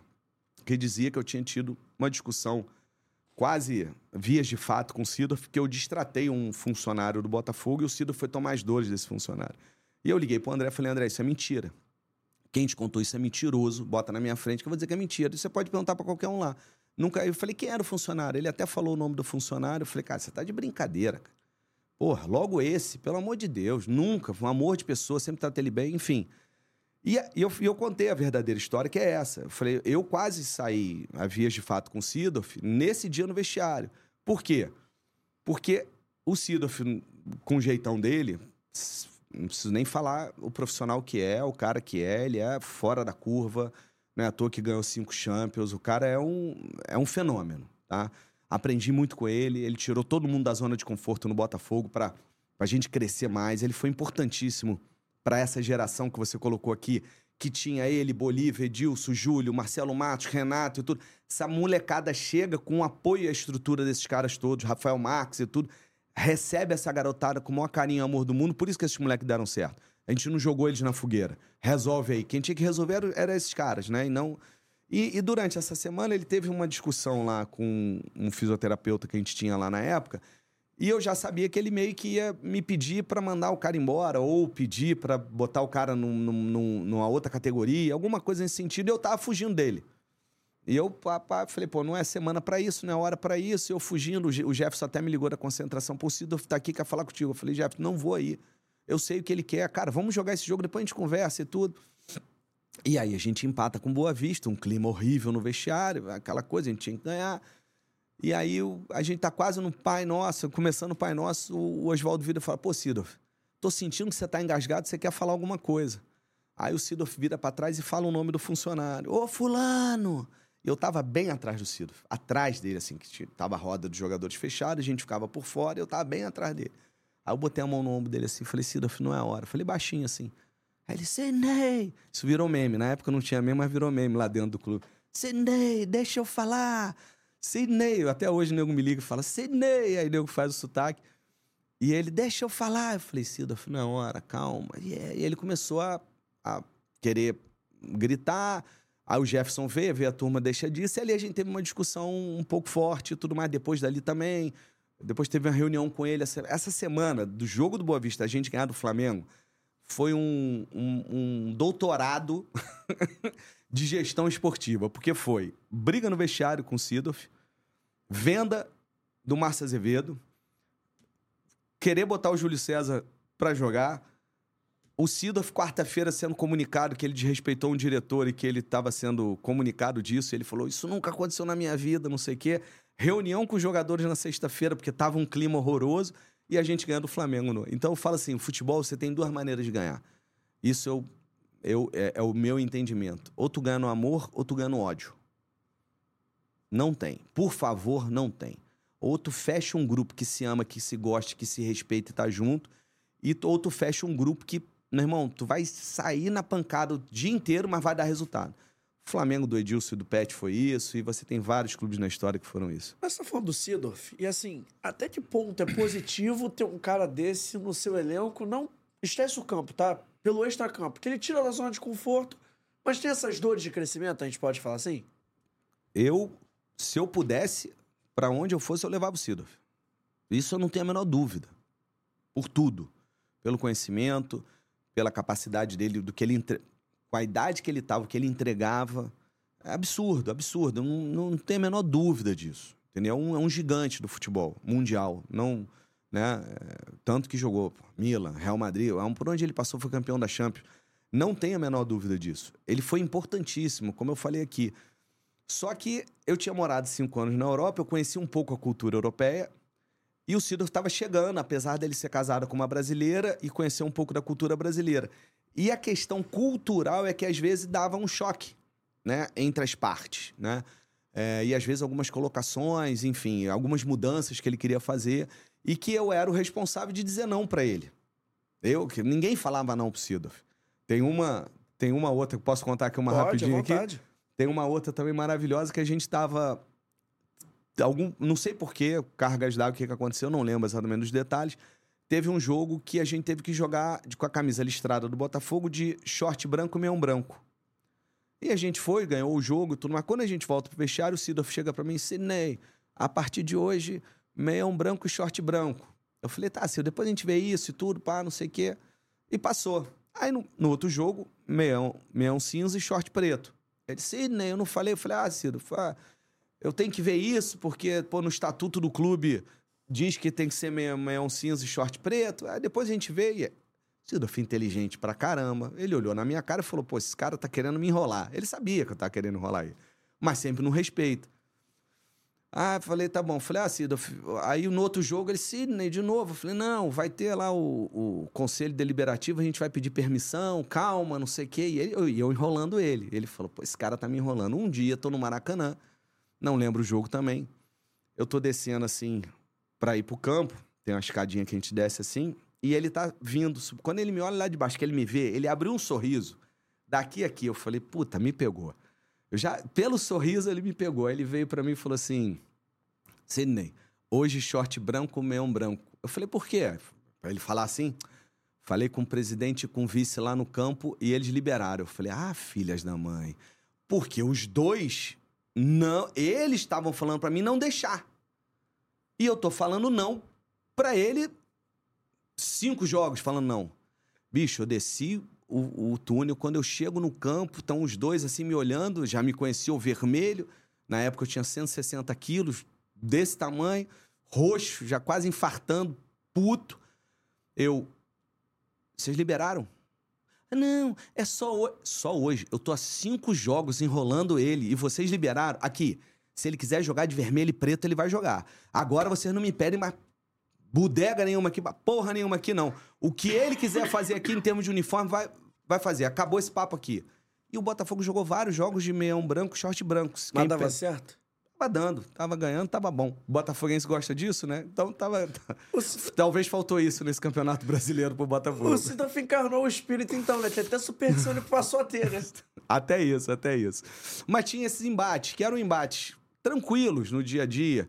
Mudar o horário da refeição, aí, aí a garotada entrava na pilha. Ele queria que tivesse o lanche às sete e janta às dez. Na Europa é, é- é comum isso. Aqui a gente tem a cultura de jantar às sete e fazer um lanche às dez, né? A alimentação do atleta. Ele queria trocar isso. E ele reuniu o grupo e falava pro grupo: Ó, não, tem que mudar que tá errado, que a, a refeição. E ele tava assim, certo, né? Mas enfim, não sou nutricionista, mas ele falava: "Ó, a refeição mais importante é antes da gente dormir, não é um lanchinho, pá, vocês gastam muita energia. E os caras ficavam tudo assim, não, é, é. Não concordavam, não, não diziam. Aí a gente de- descia do ônibus, aí o engraçadinho gritava lá de trás assim: vai mudar a hora da janta, não, hein? Aí, que o Ciro tava sempre de fone, né? E aí o pessoal achava que ele não estava escutando, mas ele estava escutando tudo. Ele botava o fone, ele fingia que estava falando, blá, blá, blá, blá, blá, blá, porque tu... mas ele estava passando e escutando o que estava todo mundo falando. Teve um, um membro da comissão técnica que, que lidava muito bem com o Ciro que contou essa história pra gente. Ó, fica de olho aí que vocês estão achando que ele não tá ouvindo nada, ele tá ouvindo tudo com aquele fone de ouvido dele. E aí o- e a garotada ficava, Cid, vai mudar a hora do almoço, não, da, da janta não, né? Eu falei, não, fica tranquilo. E o responsável de dizer não pra ele era eu. Imagina a minha relação com ele, como é que era agradável. Você que era o chato, no final das contas. Eu era o chato no final das contas. Eu que era o chato. Mas faz parte, cara. Foi um cara assim que. É, me ensinou muito, muito mesmo, mesmo, mesmo. Cara, tem um cara que eu preciso perguntar, porque o Sassá veio aqui, ele rasgou uns 300 elogios pra falar do Renato, volante. Era diferente mesmo, porque o Sassá falou que treinando era assim, absurdo. Era fora do comum, Renato. Era, era nesse nível. O Renato, no início dele, quando ele chega no Botafogo, ele tem uma performance muito boa, né? E depois ele dá uma queda. Ele, ele tem uma, um- um- uma perda de performance, mas o Renato, em- como atleta, como técnica, como, como jogador, é altíssimo nível. Altíssimo nível. É o, o, o que o Sassá, não sei o que o Sassá falou a respeito dele, mas o Renato fazia coisas no treino, e, e a gente sempre fala isso muito entre, entre a gente. Assim, treino. Devemos falar, treino é treino, jogo é jogo. É, porque treino, às vezes, é muito diferente do jogo e você vê coisas acontecerem no treino assim que você fala, meu Deus do céu. Entendeu? E, e às vezes Falou no treino consegue sair algumas jogadas que no jogo, às vezes, não é possível Falou tudo. que teve uma no treino que ele recebeu o escan... o cara bateu o escanteio, a zaga ia cortando, caiu nele dentro da área, ele matou de coxa, saiu fazendo embaixadinha e virou a bola. Não, não, não duvido. Não lembro disso, não, mas não duvido. Ele era assim, absurdo. Você pega alguns atletas assim, tu vê no treino assim, ele batendo na bola, a batida deles na bola, o jeito que eles, que eles correm, assim. É, eu faço, eu faço uma, um- um- uma analogia é, com, com cavalo. Tem, quem gosta de cavalo vai entender o que eu falo. Às vezes você fala assim, "Ah, eu tenho um grande jogador na família, eu tenho um grande menino na família. Você pega ele, ele é aquele cavalinho que corre bem, tem força, mas não é um puro sangue. Quando tu vai no Aras e tu vê um puro sangue, um, um bichão com alto, forte, e tu vê a- a- quando ele ele bate a pata no chão que faz aquela for blum, blum, aquela galopada, é diferente. Você vê um treino do profissional, ó, e volto lá naquela história de, de- da semifinal contra o Flamengo. Um dos maiores treinos que eu vi, e, e aí o barulho do treino, é, é engraçado isso, o barulho do treino é diferente. Nesse, nesse, ne- ne- nesse coletivo da véspera do jogo contra o Flamengo, como tava um caos, você escutava muito chuteira bater com chuteira. Isso é, isso é sinal que o treino tá perto. E eles vão. Eles botam muita força no treino, coisas que eles não fazem normalmente, porque treino você vai mais devagar. Então, quando você transporta isso para um jogo e você vê um jogo na beira do campo, a força dos caras é fora do normal, é puro sangue. Os caras são puro sangue, entendeu? É diferente. Não, não tem jeito. Você, ah, tanto tu pega qualquer um que foi profissional, tu bota na pelada, ele vai desequilibrar, não tem jeito. Assim, entre os mortais, não tem jeito. A gente tá falando do Renato, é, e a cultura dele também, que ele foi um cara que jogou no Sevilha vários anos, enfim, morou na Europa há muito tempo. Te ajudava de alguma forma a lidar com o Sidorf também? Porque ele conseguia entender um pouco dos dois lados? O Renato, ele era muito fechadão. Ele era muito tranquilo. Quando você pediu o apoio dele, falava, ele, ele, ele te ajudava. Mas ele nunca foi... Nunca, nunca deu um trabalho. Renato nunca me deu uma dor de cabeça. Ele nunca respondeu a um atleta, a um treinador, a um preparador físico. E ele sempre foi muito fechadão, muito educado, entendeu? Poucas vezes eu interagi com, com o Renato pedindo essa, eh, essa ajuda. Mas, assim, eu acho que mesmo que eu pedisse, ele ia falar: esse problema é teu. Porque não era fácil, não. Não era fácil. teve, teve uma discussão, pra tu ver um nível assim que era assim. Teve uma discussão no vestiário entre o Sidorf e o Oswaldo, também muito, muito, muito forte. E tu vê, são amigos. O Sidorf veio no Rio há um tempo atrás, foi almoçar com o Oswaldo, jantar. Isso, isso é do futebol, tá, gente? Essa, essa discussão, essas brigas acontecem e morre ali. É, e aí começou uma discussão muito forte entre os dois. O André Bahia olhou pra mim e falou: vai lá separar. Eu falei, eu, né? eu falei, pô, André, eu, né? E eu fui caminhando, eu peguei o Luiz Alberto, que era o preparador do, do o Oswaldo há muitos anos. Eu segurei o, o, o Luiz, o Luiz me olhou. Eu falei, me ajuda. Aí eu falei, pega o Oswaldo que eu pego o Sidorf. Aí o, o Luiz botou a mão no Oswaldo, eu botei a mão no Sidorf, e aí a gente conseguiu separar, assim, entendeu? Mas foi uma discussão muito forte. E outra parada, porque assim, eu já vi essa história. História com o Sidorf, acho que em podcast tem um monte. Mas o Antônio Carlos disse também já teve discussão com o Sidorf, o zagueiro. Todo mundo. Como é que você fazia pra ser o ponto um pouco de equilíbrio da parada? Porque assim, você não podia falar que o Sidorf estava sempre errado, mas também não podia falar que ele estava sempre certo pra ganhar o Sidorf perder o elenco, né? Como mas, é que você fazia? mas eu vou te falar uma coisa assim: 90% das vezes o Sidorf estava certo. Porque a discussão do Sidorf era em prol da melhoria de todos. Do Antônio, do Sassá, minha, tudo. O, o, o é engraçado, é engraçado não, é importante colocar isso aqui. O Sidorf nunca foi um atleta que pedia as coisas para ele. Ele nunca entrou numa discussão dele, pro bem-estar dele, assim. Tudo que ele colocava, na visão dele, era para todo mundo. Saquarema, pré-temporada, 45 graus na sombra. Tá lá o, o apoio de água e tem água gelada. O Sidoff chega, Sidney, não pode água gelada. Eu falei, Sidoff, você tá doido? Olha o calor, olha a sensação de. Sidney, não pode, porque a água gelada ela demora mais não sei quantos milésimos de segundo para ser absorvida e acontece isso. E, e ele tinha um fundamento dele. Eu falava, Sidney, vamos fazer o seguinte: eu deixo a água quente aqui para quem quiser, e você inclusive, e a gelada para quem quiser. Ele, não, Sidney, não, tá errado. É o melhor para todo mundo, é água sem gelo. Ele tinha isso. Só que como é que eu ia falar para os atletas que a partir de agora, por causa do que o Cida falou, não ia ter água gelada? E eu batia de frente com ele. Eu falava, não, vai ter água gelada. No calor de 900 graus. Aí os caras vinham e, me, e ficavam me sacaneando. ó. É, bota água quente pra tu ver só. É, não sei o quê. Então eu era aquele cara chato que eu tinha que fazer esse equilíbrio. Mas é, eu nunca tive um problema com ele, dele querer as coisas pra ele. Cara, nunca me deu um problema de chegar atrasado, de faltar, de noitada, de. Zero, cara. Zero. Profissional extremo, entendeu? Então, assim, era difícil até argumentar e bater. Eu, aí eu tinha que bater de frente numa questão cultural, uma questão que eu não podia, como você falou, em prol dele. Mas ele nunca pedia pra ele, ele pedia pra todos. Mesmo sendo melhor pra todos, tinha coisas que eu não podia deixar passar. Mas foi você também que falou pra ele que não podia mudar o hino? Não, o hino, o hino ele não chegou a falar isso comigo, não. É, mas ele ficava, ele ficava, ele ficava bravo com esse negócio do hino do Botafogo. Mas ele deve ter falado com o presidente com o vice. Se ele viesse falar isso, falar, não, não, Cido, isso, pe- pelo amor de Deus, não tem nada a ver, não foi eu que compus, eu não tenho nada a ver com o hino, pelo amor de Deus, vai resolver o hino com outra pessoa. Eu cuidava da parte técnica Não do tinha dia uma a dia. história também que ele pediu pra botar macarrão depois do jogo, que não podia pizza. Não, mas isso. Não, assim, isso, isso, essas coisas que eu falo que ele fez a gente sair de uma zona de conforto bacana. É, a gente tinha um problema de estrutura quando a gente jogava no Maracanã, que o Maracanã a gente não tinha cozinha nossa. No Engenhão a gente tinha. Então, quando terminava o jogo, como tinha uma cozinha no Engenhão, quando terminava o jogo no Engenhão, tinha macarrão, tinha pizza, tinha, tinha as comidas que o nutricionista achava que era correto é, ter depois do jogo. No Maracanã a gente não tinha essa estrutura de cozinha. Então a gente mandava entregar pizza. E o Sidorf achava aquilo errado, que tinha que ter outro. E ele ficou perturbando, perturbando, perturbando. Aí eu chamei o Rodrigo, nutricionista. Abração, Rodrigo. Saudade também. E o Rodrigo foi. E ele, o Rodrigo futucou uma empresa de massa que existe aí, um fast food de massa, fez um convênio. E o que, que a gente fazia? Na concentração, o jogador marcava o tipo de macarrão, o molho, os ingredientes que ele queria. O Rodrigo tinha uma, uma galera que ia lá ne- ne- nessa empresa de massa, preparava, vinha com o nome dos atletas, e aí a gente conseguiu dar o macarrão que o Sidorf queria para todo mundo. Isso era legal, entendeu? Essa chatice que não era uma chatice, era uma.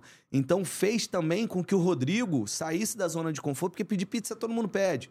Agora, como é que eu vou pedir um macarrão que todo mundo goste, com molho que todo mundo gosta? Então o Rodrigo teve que sair dessa zona de conforto dele e buscar isso. E a gente apoiou e foi do caramba. E aí os caras comiam e era, e era- e pizza para comissão técnica. A comissão pedia pizza. Então, às vezes, o atleta não queria aquele macarrão que ele pediu naquele dia, queria comer um pedaço de pizza. Come ali da comissão, não tinha problema nenhum.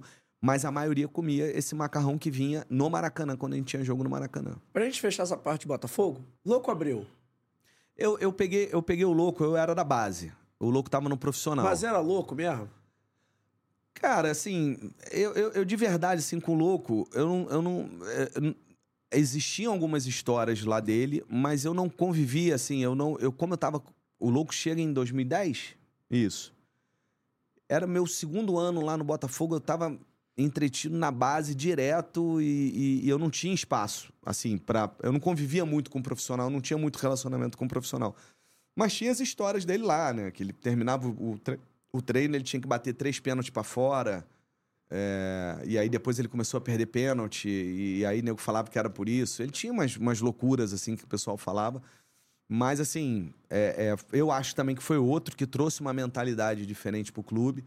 E, e eu, e eu falo, né? E aí falando um pouco do relacionamento com a, com a imprensa em si, a gente tem uma final 2010 no Maracanã épica, que se, que se ao contrário, até hoje se fala dessa final de 2010. Mas como foi o Botafogo, eu acho que a imprensa tem uma coisa de diminuir né, é, o clube. Se é com é, Muda o cenário, vamos lá. 2x1 Flamengo. O goleiro do Flamengo na época era o. O que foi Bruno. preso, o Bruno. Pega um pênalti do louco, que o Jefferson pega um do, um do, do Adriano. Troca. O Bruno pega um pênalti do louco e o Adriano cava no Jefferson. Nego ia estar falando dessa final até. Meu Deus, olha o que, que o Flamengo fez com o Botafogo. O Bruno é o melhor goleiro do mundo, pegou o pênalti do louco. Olha o que, que o Adriano fez no Gé, cavou em cima do Gé. Até hoje. Se bobear, ia ser o, o estadual depois, eu acho que talvez da falta de- do pet, o mais. Aí foi o contrário. O Jefferson pega um pênalti do Adriano, imperador já no auge, e o louco cava no Bruno e. Ah, é, o Botafogo é campeão. O- são dois pesos e dois, não tem a menor dúvida disso. Entendeu? Ó. E, e o louco, pra mim, trouxe uma mentalidade diferente pro clube Eu também. aprendi essa pergunta com o Sassá, porque eu vou fazer essa pergunta pra todo mundo que trabalha com futebol. Quero nem saber. Superstição doida no vestiário. Que você já viu? De treinador que não deixa dar ré com, no ônibus com o time dentro. Isso aí, eu já, isso aí eu já tinha, eu vi também. Tu já viu isso acontecer? Não é possível. É. Pode falar. Não, o- não, não o Cuca, né? Ah, não, mas, é mas Cuca. contigo já teve isso também? Não, o pessoal falava do Cuca. Não, não, comigo não, assim. Você no futebol profissional, qual foi a parada mais doida de jogador, treinador, que você viu e falou assim: caraca, meu irmão, como é que eu vou lidar com isso? Eu tive um outro problema, que não foi nem... Cara, eu, eu tive uma psicóloga na base que eu tive que mandar, e ela era sobrinha de um dos treinadores que passaram pelo Botafogo, de tantos lá, não vou citar aqui o nome e tudo mais. Ela é sobrinha do- do- de um dos treinadores. E eu era muito intransigente, assim, eu não tinha muito jogo de cintura. E qualquer um no meu lugar, como fizeram em vários clubes que esse treinador passou, ia esperar o treinador cair para mandar a menina embora. E eu não esperei o treinador cair, eu mandei a menina embora com o treinador lá. O treinador me chamou na sala. Ele no profissional, você na base. É. Você é o Sidney. Aí, enfim, tivemos um papo, uma conversa e eu expliquei tudo pra ele, os meus motivos. Obviamente, ele ficou puto comigo, né? Por que, que eu mandei essa? Além de algumas histórias, enfim, que deixa quieto, era uma psicóloga que dava uma fitinha da sorte pro atleta. Porra, não posso ter uma psicóloga que dá fitinha da sorte pro atleta. Minha filha, você tá aqui pra tirar isso da cabeça do cara. Você é psicóloga do esporte. Como é que tu vai dar a fitinha da sorte pra um jogador meu? E esse foi, esse foi a gota d'água, entendeu? Então, assim, das, de superstição que eu, que eu lembro, eu acho isso um absurdo. Eu lembro que eu, eu mandei ela embora e foi uma confusão danada. Mas você jogou a fitinha da sorte fora? Rasguei, arranquei tudo, arranca isso do braço, joga isso fora, vai jogar, vai treinar. É, Eu era, eu era ruim. O pessoal fala, cara, eu tive, eu tive uma passagem com a turma, a turma que trabalhou comigo na base do Botafogo, anos depois, não vou dizer a época, tudo que eu não quero dizer quem estava lá no comando do Botafogo. Mas anos depois eles me encontraram no carnaval na avenida, lá no, tinha um camarote lá, a gente se encontrou com a turma. Aí a turma chegou assim e falou: Sidney, hoje eu te entendo. Hoje eu te respeito. Eu falei, é porque na época tu não me entendia, não me respeitava, não. Ele falou, não, na época eu tinha ódio de você. Eu falei, por quê? Ah, tu é grosso, tu gritava, tu cobrava da gente, tudo. Mas, Sidney, posso falar? Tô com saudade de você. Tô com saudade de tomar um esporro teu. Porque, bicho, tu entrava na sala, a gente tava sentado, não tinha o que fazer. Eu catava uma folha e fingia que tava escrevendo alguma coisa, que tu não, não- tu não podia ver ninguém parado. Hoje, os caras entram na sala, o nego tá com o pé na mesa e não tira nem o pé da mesa. Por isso que a gente não tá ganhando nada, por isso que. Aí, aí, aí eu falo, ah, que bom. Porque não, não dá. Olha só, gente, são. Vamos futebol profissional? São 20 clubes, quatro vão cair. 16 vão brigar para ser campeão ou para Libertadores ou, ou, ou para Sul-Americana. Cara, se tu não tiver 100% enterrado naquilo, a chance de você ter fracasso é muito grande. E eu levo isso para minha vida pessoal, pro meu filho. Meu filho, outro dia, que chegou para mim e falou assim: pai, tu acha que. Porque ele é goleiro, né?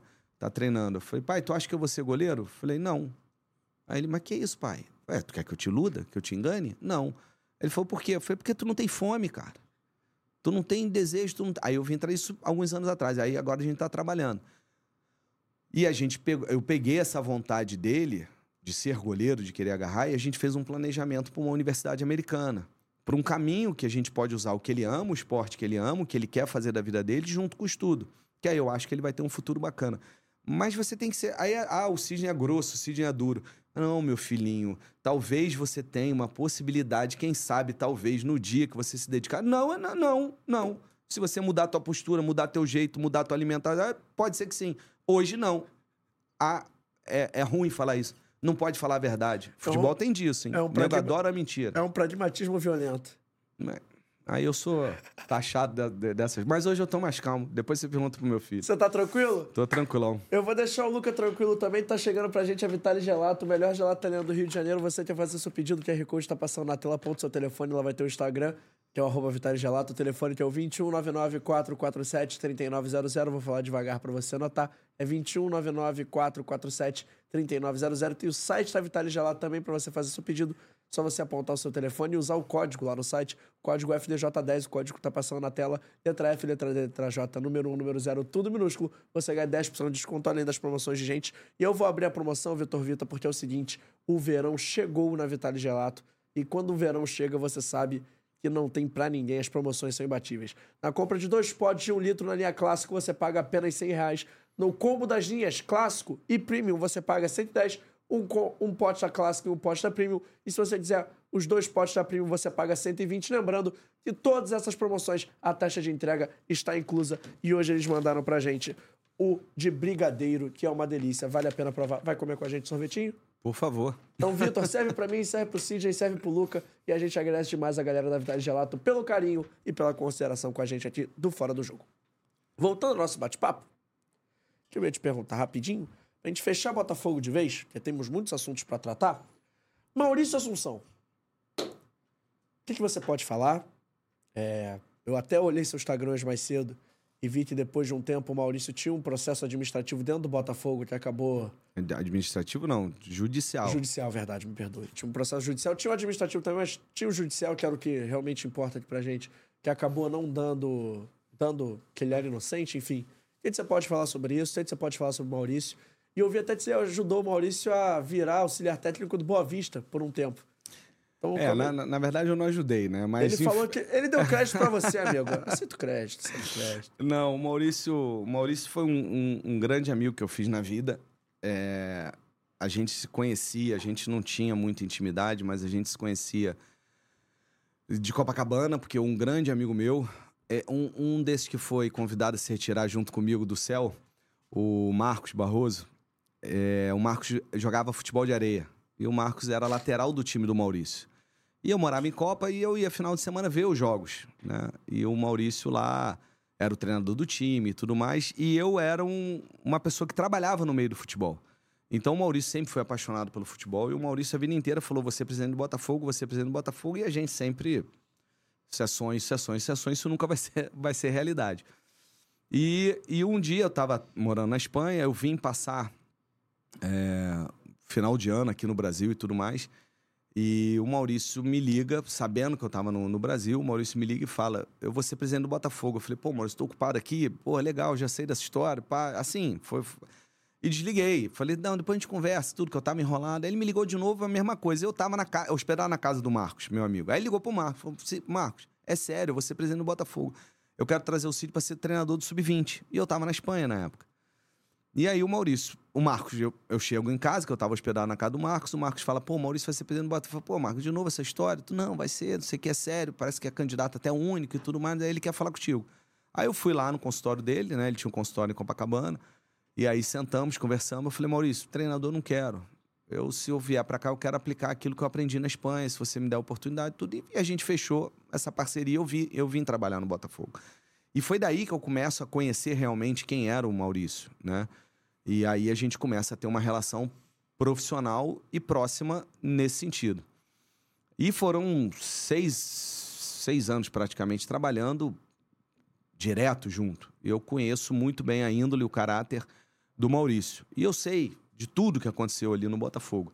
E eu sempre soube que o, que o Maurício, é, tudo, tudo que, que colocaram. E, e, e hoje é engraçado, eu olho hoje a política, política normal, né? Política brasileira. E eu vejo o quanto que depois que uma pessoa sai do poder, e isso fizeram com Bandeira de Melo também, quando uma pessoa sai do poder, o quanto você quer neutralizar essa pessoa para que ela não volte a ser um concorrente seu. Isso é um, é um jogo, é um modus operandi que fizeram com Bandeira no Flamengo e na política brasileira aí você vê isso sendo feito a, a todo instante, independente de, de, de partido, seja lá o que for. E o que fizeram com o Maurício, na minha opinião, foi isso. Quando ele sai do Botafogo, mesmo o Botafogo rebaixado, ele tinha tanto crédito com os associados do Botafogo.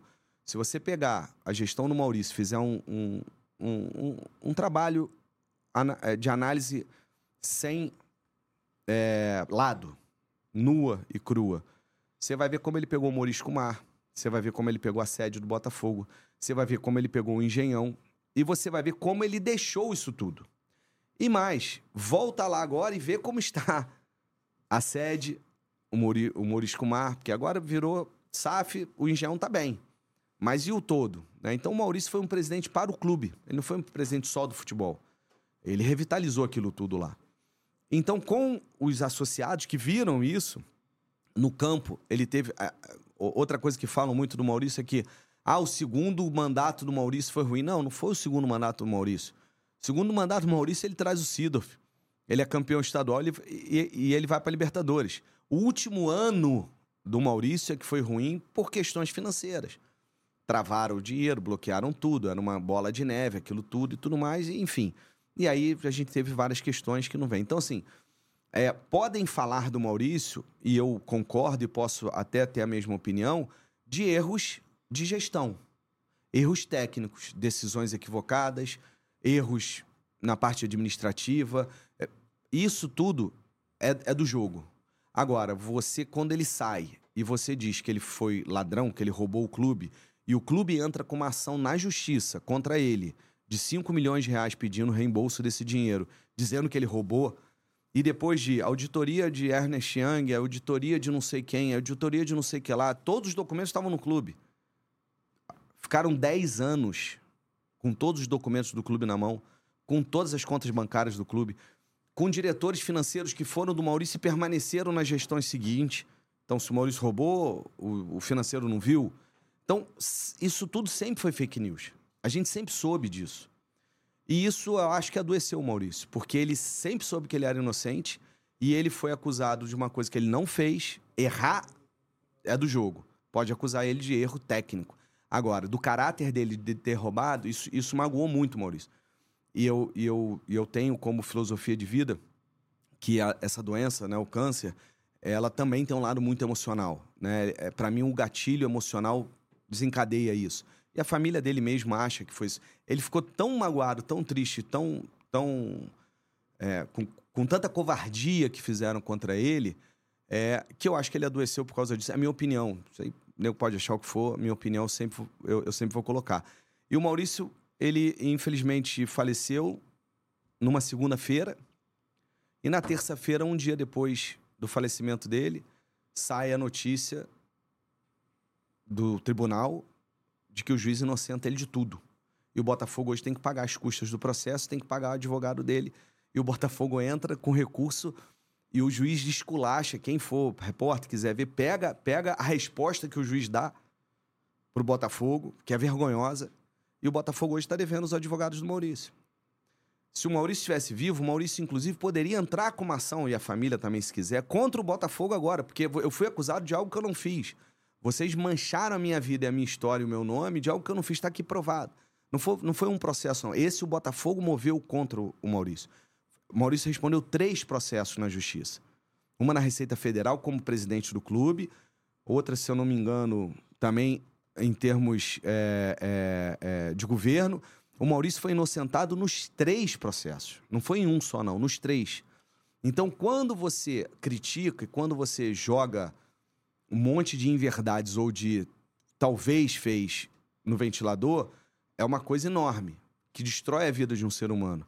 Mas quando ele é inocentado, é uma, uma páginazinha de rodapé que sai.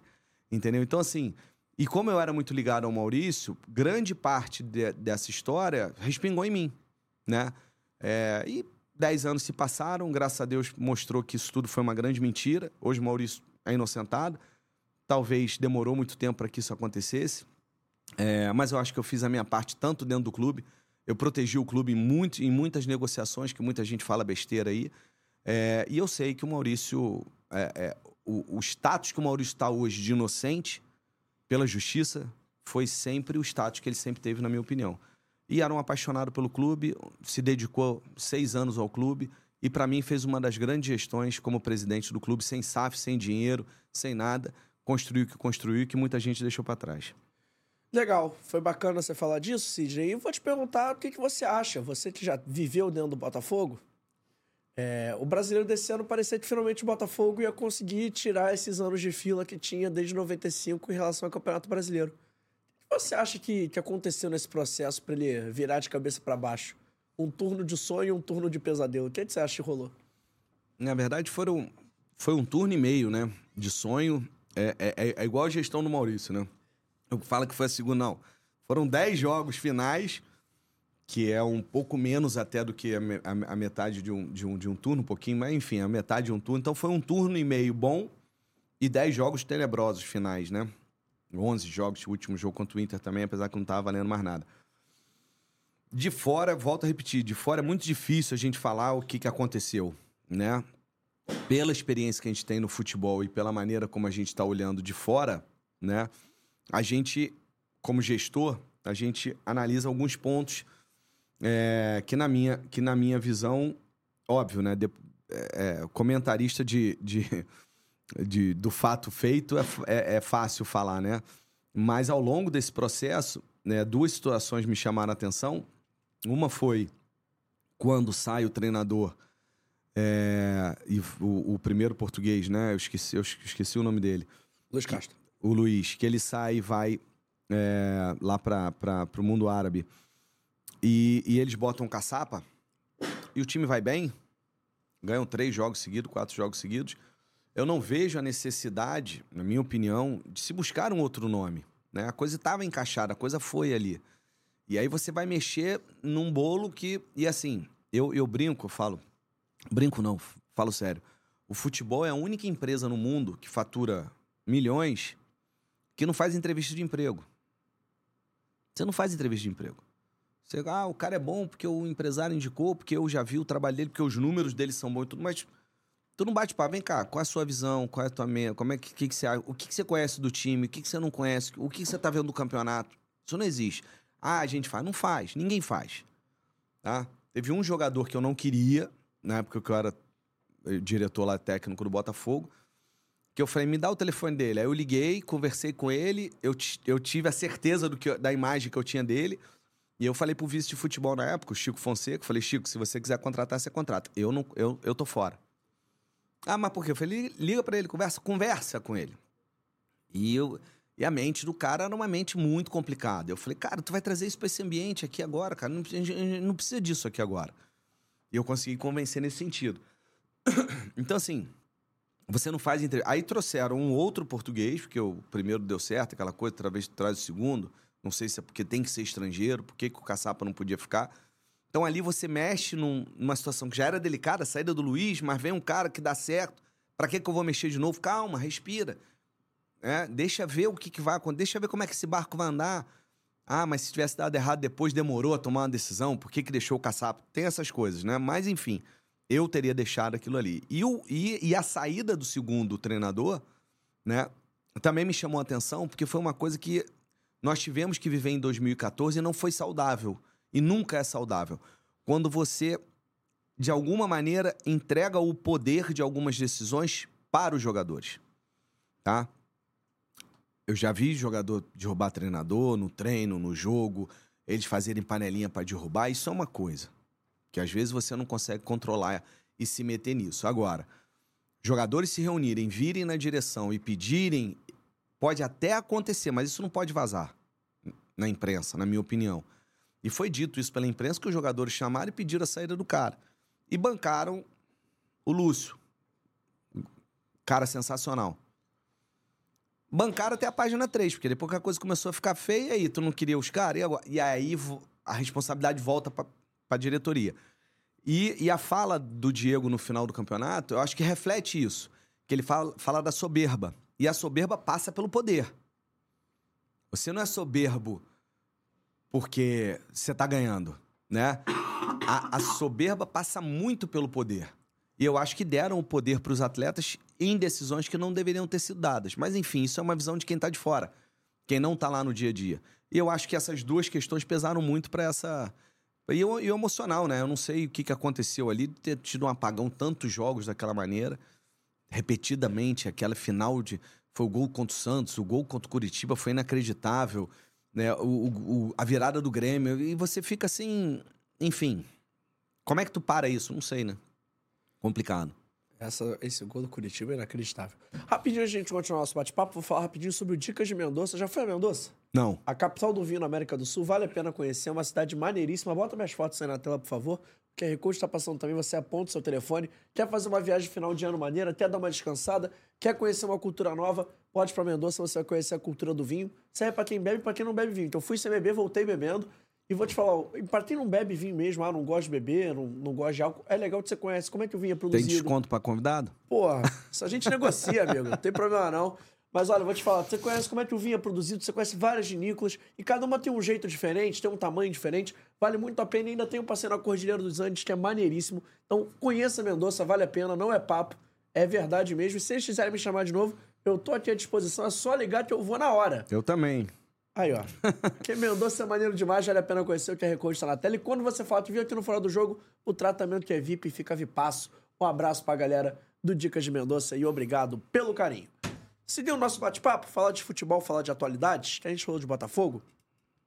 E notícia quentinha. Tá acabando de sair, o Vasco nem anunciou 100% oficialmente ainda, mas já deu a entender nas redes sociais, que Alexandre Matos está chegando para assumir o comando do futebol. Sigen, que trabalha no futebol, que milita nessa área, o que, que você acha desse casamento Alexandre Matos e Vasco? Acha que vai dar certo? Acha que pode ser interessante? Cara, o, o- o Alexandre é um dos grandes profissionais da área, né? Ele é referência, não tem como, assim. É, eu que. é, eu, eu, eu que comecei um pouco com essa, com essa. Tinha gente que já estava muito mais anos do que eu no meio, mas eu, eu tive o prazer de conviver com todas essas pessoas porque eu fiz parte da fundação da ABEX, Associação Brasileira dos Executivos de Futebol. Hoje eu não faço mais parte porque eu, eu me afastei, mas é, eu tive a oportunidade de conviver na Bex muitos anos com Alexandre, com Paulo Angione, né? no Botafogo com Anderson Barros, né? com Felipe Ximenes, que para mim é uma grande referência como gestor de futebol, é, enfim, vários outros que a gente teve. Eu tive o prazer de conhecer essas pessoas e de conversar de futebol, de gestão com eles e de participar de cursos e palestras e tudo mais. E o Alexandre é um, é, é um nome no futebol, né? As conquistas que ele teve, por onde ele passou, o que, o que ele conseguiu conquistar e tudo mais, eu acho, eu acho um grande nome para o Vasco, tá? É, e para qualquer clube, tá? Não, não é o Vasco. Eu acho ele um grande nome para qualquer clube. Né? então, assim, eu acho que o Vasco está se cercando de um grande profissional. Um profissional que tem um currículo, um currículo vencedor e que por onde passou ele entregou. E você acha que ele pode acabar mudando um pouco essa cultura do Vasco nos últimos anos? Porque o Vasco é um time que virou SAF recentemente, brigou para não cair esse ano, subiu ano passado. Mas assim, você acha que ele pode, com essa coisa de ter vencido por onde ele passou, você acha que ele pode dar esse choque de gestão, entre aspas? O Vasco fez aí mudanças importantes, mudanças significativas no departamento de futebol essa semana. Saiu o Paulo Brat, saiu o Fabiano, que era o gerente de futebol, mudou o gerente da base também, o Carlos Brasil. Você acha que ele pode ser o cara que é o vetor dessa transformação do Vasco? Eu acho que o maior desafio que o Matos vai ter, volto a repetir, olhando de fora, é fazer ao dono da SAF entender como é o futebol e a gestão aqui no Brasil, tá? Eu tenho falado muito disso assim em conversas com amigos e tudo, que eu digo o seguinte: qual é o grande problema hoje, na minha visão? SAF eu sou a favor, é o caminho do, do futebol, tá?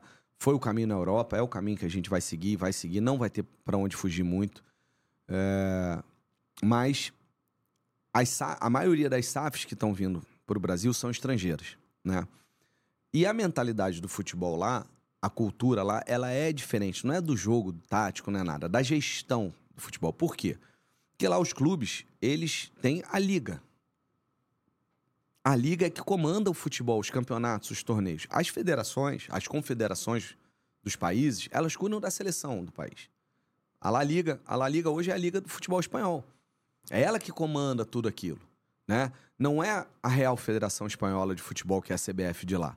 A Real Federação Espanhola cuida do, das, das seleções de base e profissional. Quando você vem para o Brasil com uma SAF, eu acho que a SAF vem para o Brasil sem entender que aqui não tem liga. E que a Confederação Brasileira de Futebol é importante no processo e as federações locais são importantes no processo. Por que, que eu estou falando isso? Porque eu não sei até que ponto pode ser coincidência ou não que, tanto falando do Rio de Janeiro, tanto o Vasco como o Botafogo, desde que montaram as suas SAFs, vem tendo um confronto de ideias com a Confederação Brasileira e com, as, e com a Federação do Rio. E talvez não estão se encaixando dentro do processo. Estão querendo é, medir força, de, é, é, força com quem eu acho que não, você não tem que medir força. Você tem que entender que ela faz parte do processo e que você tem que se relacionar e viver da melhor maneira possível com as partes do processo. Né? Não é entrar em conflito que você vai resolver o problema. Né? Então, acho que o Alexandre ele tem maturidade para entender isso. Ele tem conhecimento para entender isso. E se ele conseguir convencer aos CEOs da SAF e aos donos da SAF e tudo mais que aqui no Brasil, enquanto não tiver uma liga forte que tome conta do campeonato, a gente tem que se relacionar e conviver com as confederações e as federações, e é importante esse relacionamento. Esse vai ser o primeiro passo para o sucesso do Vasco, na minha opinião. Esse é o primeiro passo. Depois, você vem com a parte técnica, treinador, jogadores e tudo mais, que se por mais, por mais ou melhor que você monte isso, né, tem que funcionar de maneira harmoniosa com todos os participantes daquele torneio. Eu aprendi, e olha que eu bato muito de frente e briguei muito com o sistema, é, eu aprendi que tem certas brigas que você não deve entrar, que você tem que entender e saber viver da melhor maneira possível com aquela situação, por mais que ela seja uma situação que não lhe agrade. Eu parei a pensar nessa última frase. Você pode exemplificar, por exemplo? Alguma briga dessa que, que é melhor não entrar? Agora mesmo, acho que o, o, um dos fatores que você me perguntou do Botafogo nas últimas rodadas.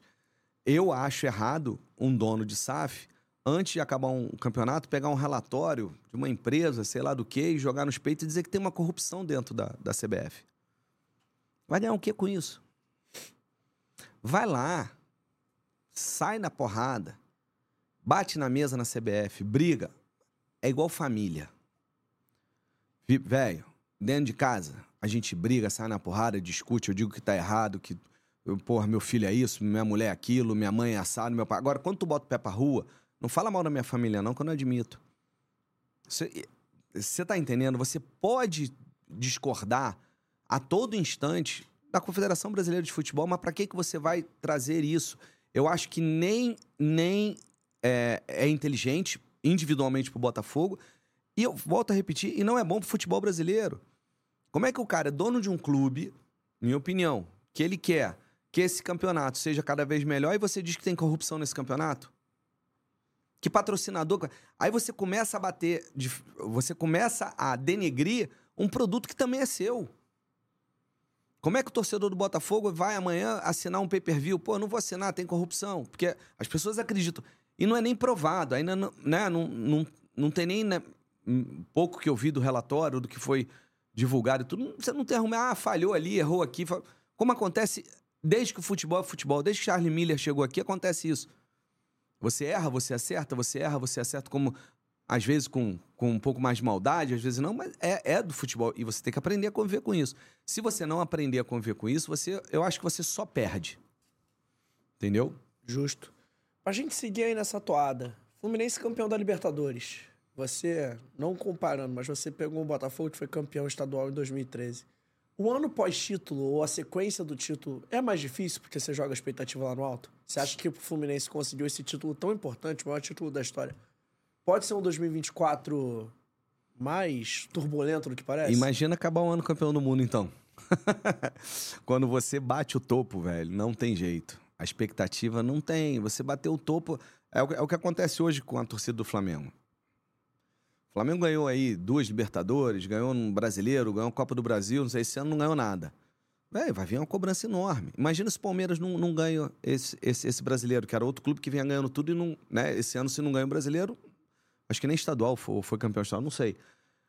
Não ia ter ganho nada. Aí o pessoal ia estar tá falando o quê? Do avião da Leila. Que é ridículo, assim, minha opinião. A torcida reclamar do avião, a mulher comprou com o dinheiro dela, o dinheiro é dela, faz o que quiser e ainda empresta pro clube, enfim. E estariam falando do avião da Leila. Então, assim, quando você cresce, é normal, você tem que se preparar para isso. né? Quando você aumenta a expectativa de uma torcida, você aumenta o patamar do teu time, é normal que as cobranças vão vir no ano que vem. Agora, se prepare para o ano que vem. Ano que vem, a torcida do Fluminense não vai esperar nada mais, nada menos do que brigar para ser campeão de novo da Libertadores. Ponto final. Mas isso não é surpresa. Se fosse surpresa, tudo bem. Agora, ou você vai se preparar para o ano que vem, ou você vai arrumar desculpa para o ano que vem. É o que você tem que fazer. Mas isso é do futebol. Você chegou lá em cima. É aquela velha frase: ah, chegar no topo é fácil, se manter que é difícil. E é, e é verdade. E para você, quem tem de ser novo treinador da seleção brasileira? Você acredita que o Ancelotti vem mesmo? Você manteria o Fernando Diniz? Você pensaria numa terceira via? Ó, agora a gente não, não, tem que esperar a eleição, ver quem vai ser presidente da CBF, que linha que eles vão trazer, né?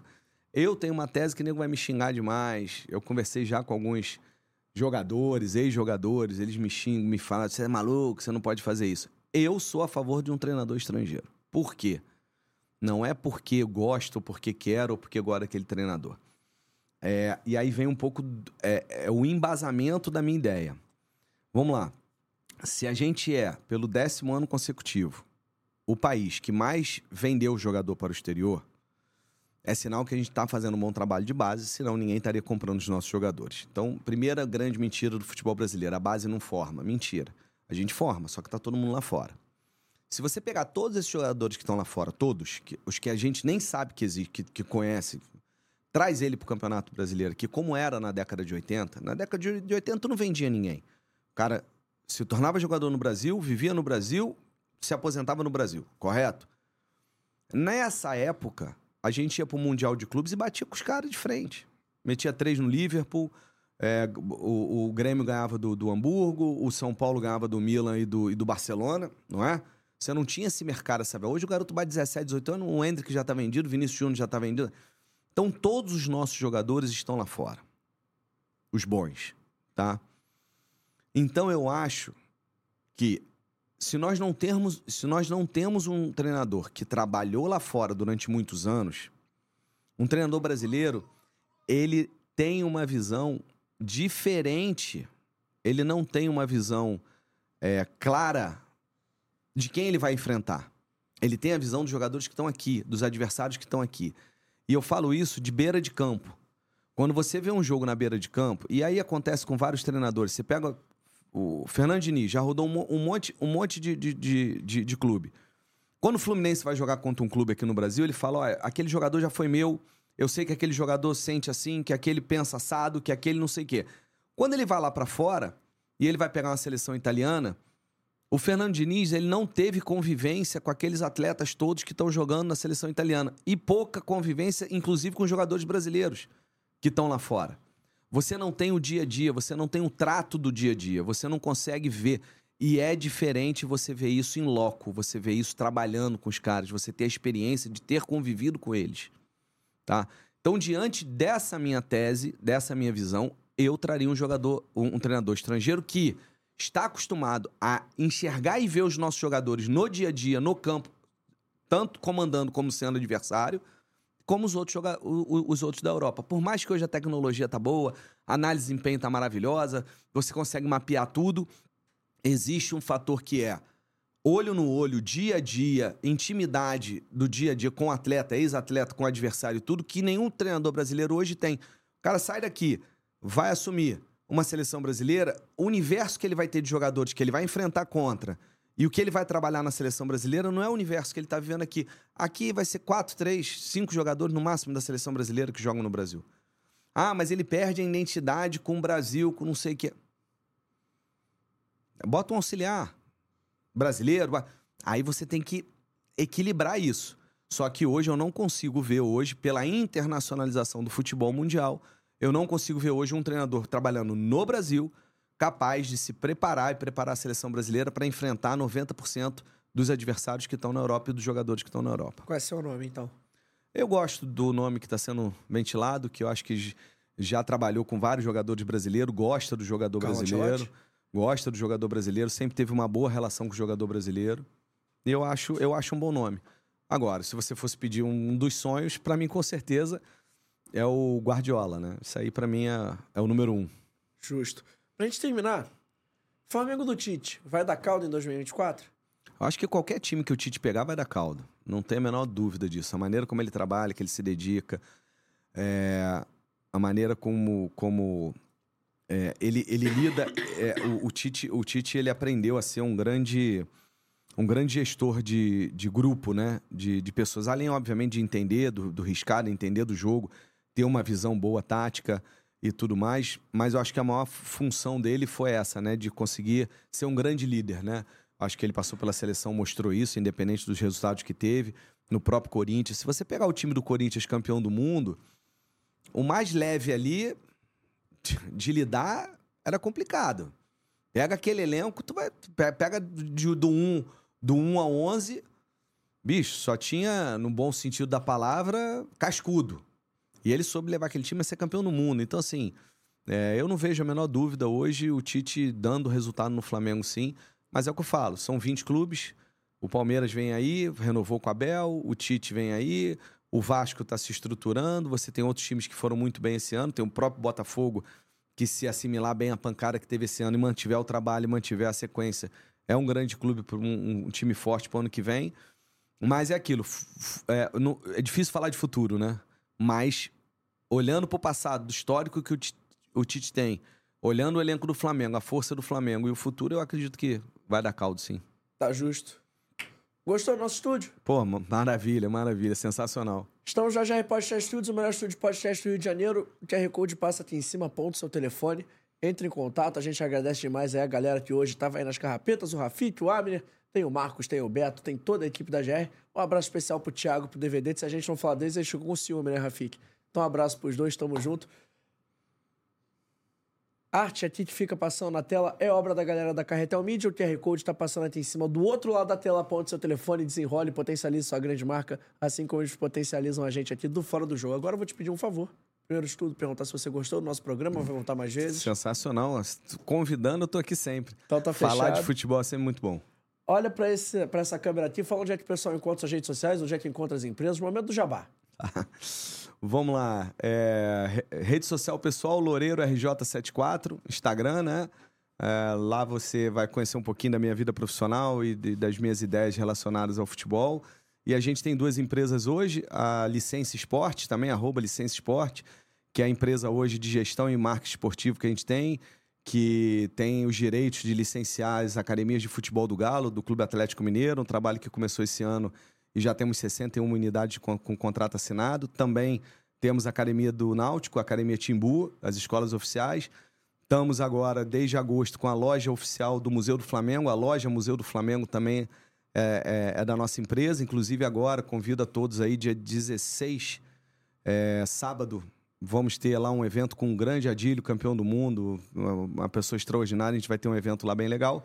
E a outra empresa é a Genesis Training, a empresa de tecnologia que tem um sistema de gestão completo para a escola de esportes e que vários clubes do Brasil utilizam. Quem tem uma escola de esportes, só procurar a gente lá que a gente dá total apoio. Valeu. Vou perguntar, Luca, gostou do sorvete? Tá bom. Assim, eu não como, mas o, o gostou. então, tamo junto, rapaziada. Obrigado. Avisos importantes para qual que eu olho? Olhe para cá, olhe para lá. Olhe para... Olhe para lá. Então, tá bom. bom. Só beber uma água aqui, então que a garganta ficou seca. Peraí. O copo tava vazio, adiantou nada, mas vamos lá. Esse episódio, a partir de amanhã, vai estar disponível no Deezer, no Amazon Music e no Google Podcast. No Apple Podcast também, já, Vitor? No Apple Podcast também em áudio, se não tiver a culpa é do Vitor. A partir de amanhã, em áudio e vídeo no Spotify, você pode baixar, dar aquela caroninha pra gente, que vai valer a pena. Não vai dar. Você viu que eu tentei fazer sem água, mas não vai dar, não. Vai dar, não.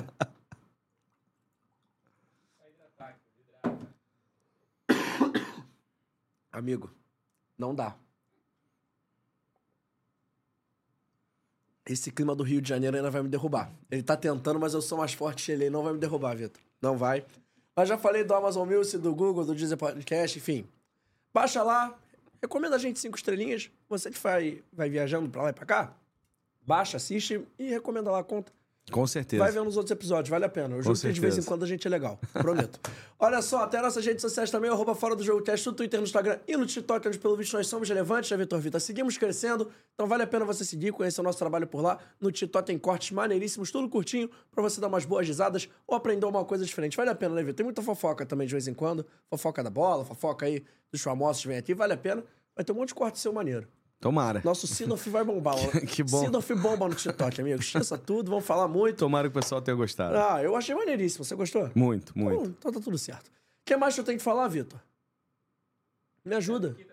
Quinta-feira tem mais um episódio. A partir de uma e meia da tarde estaremos aqui nesse mesmo horário, nesse mesmo local, neste mesmo canal que você tem que se inscrever, ativar o sininho da notificação, deixar o seu like, seu comentário, compartilhar com seus amigos. É muito importante você dar essa moral pra gente. Quinta-feira temos mais um convidado muito especial, mas só vai se descobrir seguindo a gente nas redes sociais. Eu não vou contar aqui quem vai ser. Você precisa seguir a gente. Eu faço a tática já tem um ano e tá dando certo. Os seguidores saem crescendo. E olha só, fora do jogo eu não faço sozinho. Tem você do outro lado da tela que manda sua mensagem, participa com a gente. Manda aí seu recado no chat. Tem o Emerson Rocha, tem o Vitor Vita. Então, obrigado a todo mundo. Tem a galera da Vitale Gelato, tem a galera da Carretel Mídia, da GR Podcast Studios e também do Dicas de Mendonça, que te leva para fazer a melhor viagem da sua vida na capital do vinho, na América do Sul. É isso. A gente vai ficando por aqui hoje. Quinta-feira temos mais um episódio. E é isso. Mais alguma coisa, Vitor? Esqueci de algum recado que eu sempre dou, não, né? Passei ileso. Então é isso. Forte abraço. Obrigado mais uma vez, Obrigado Sidney. você mais uma Obrigado ao vez. Luca. Valeu, rapaziada toda. Tchau, tchau.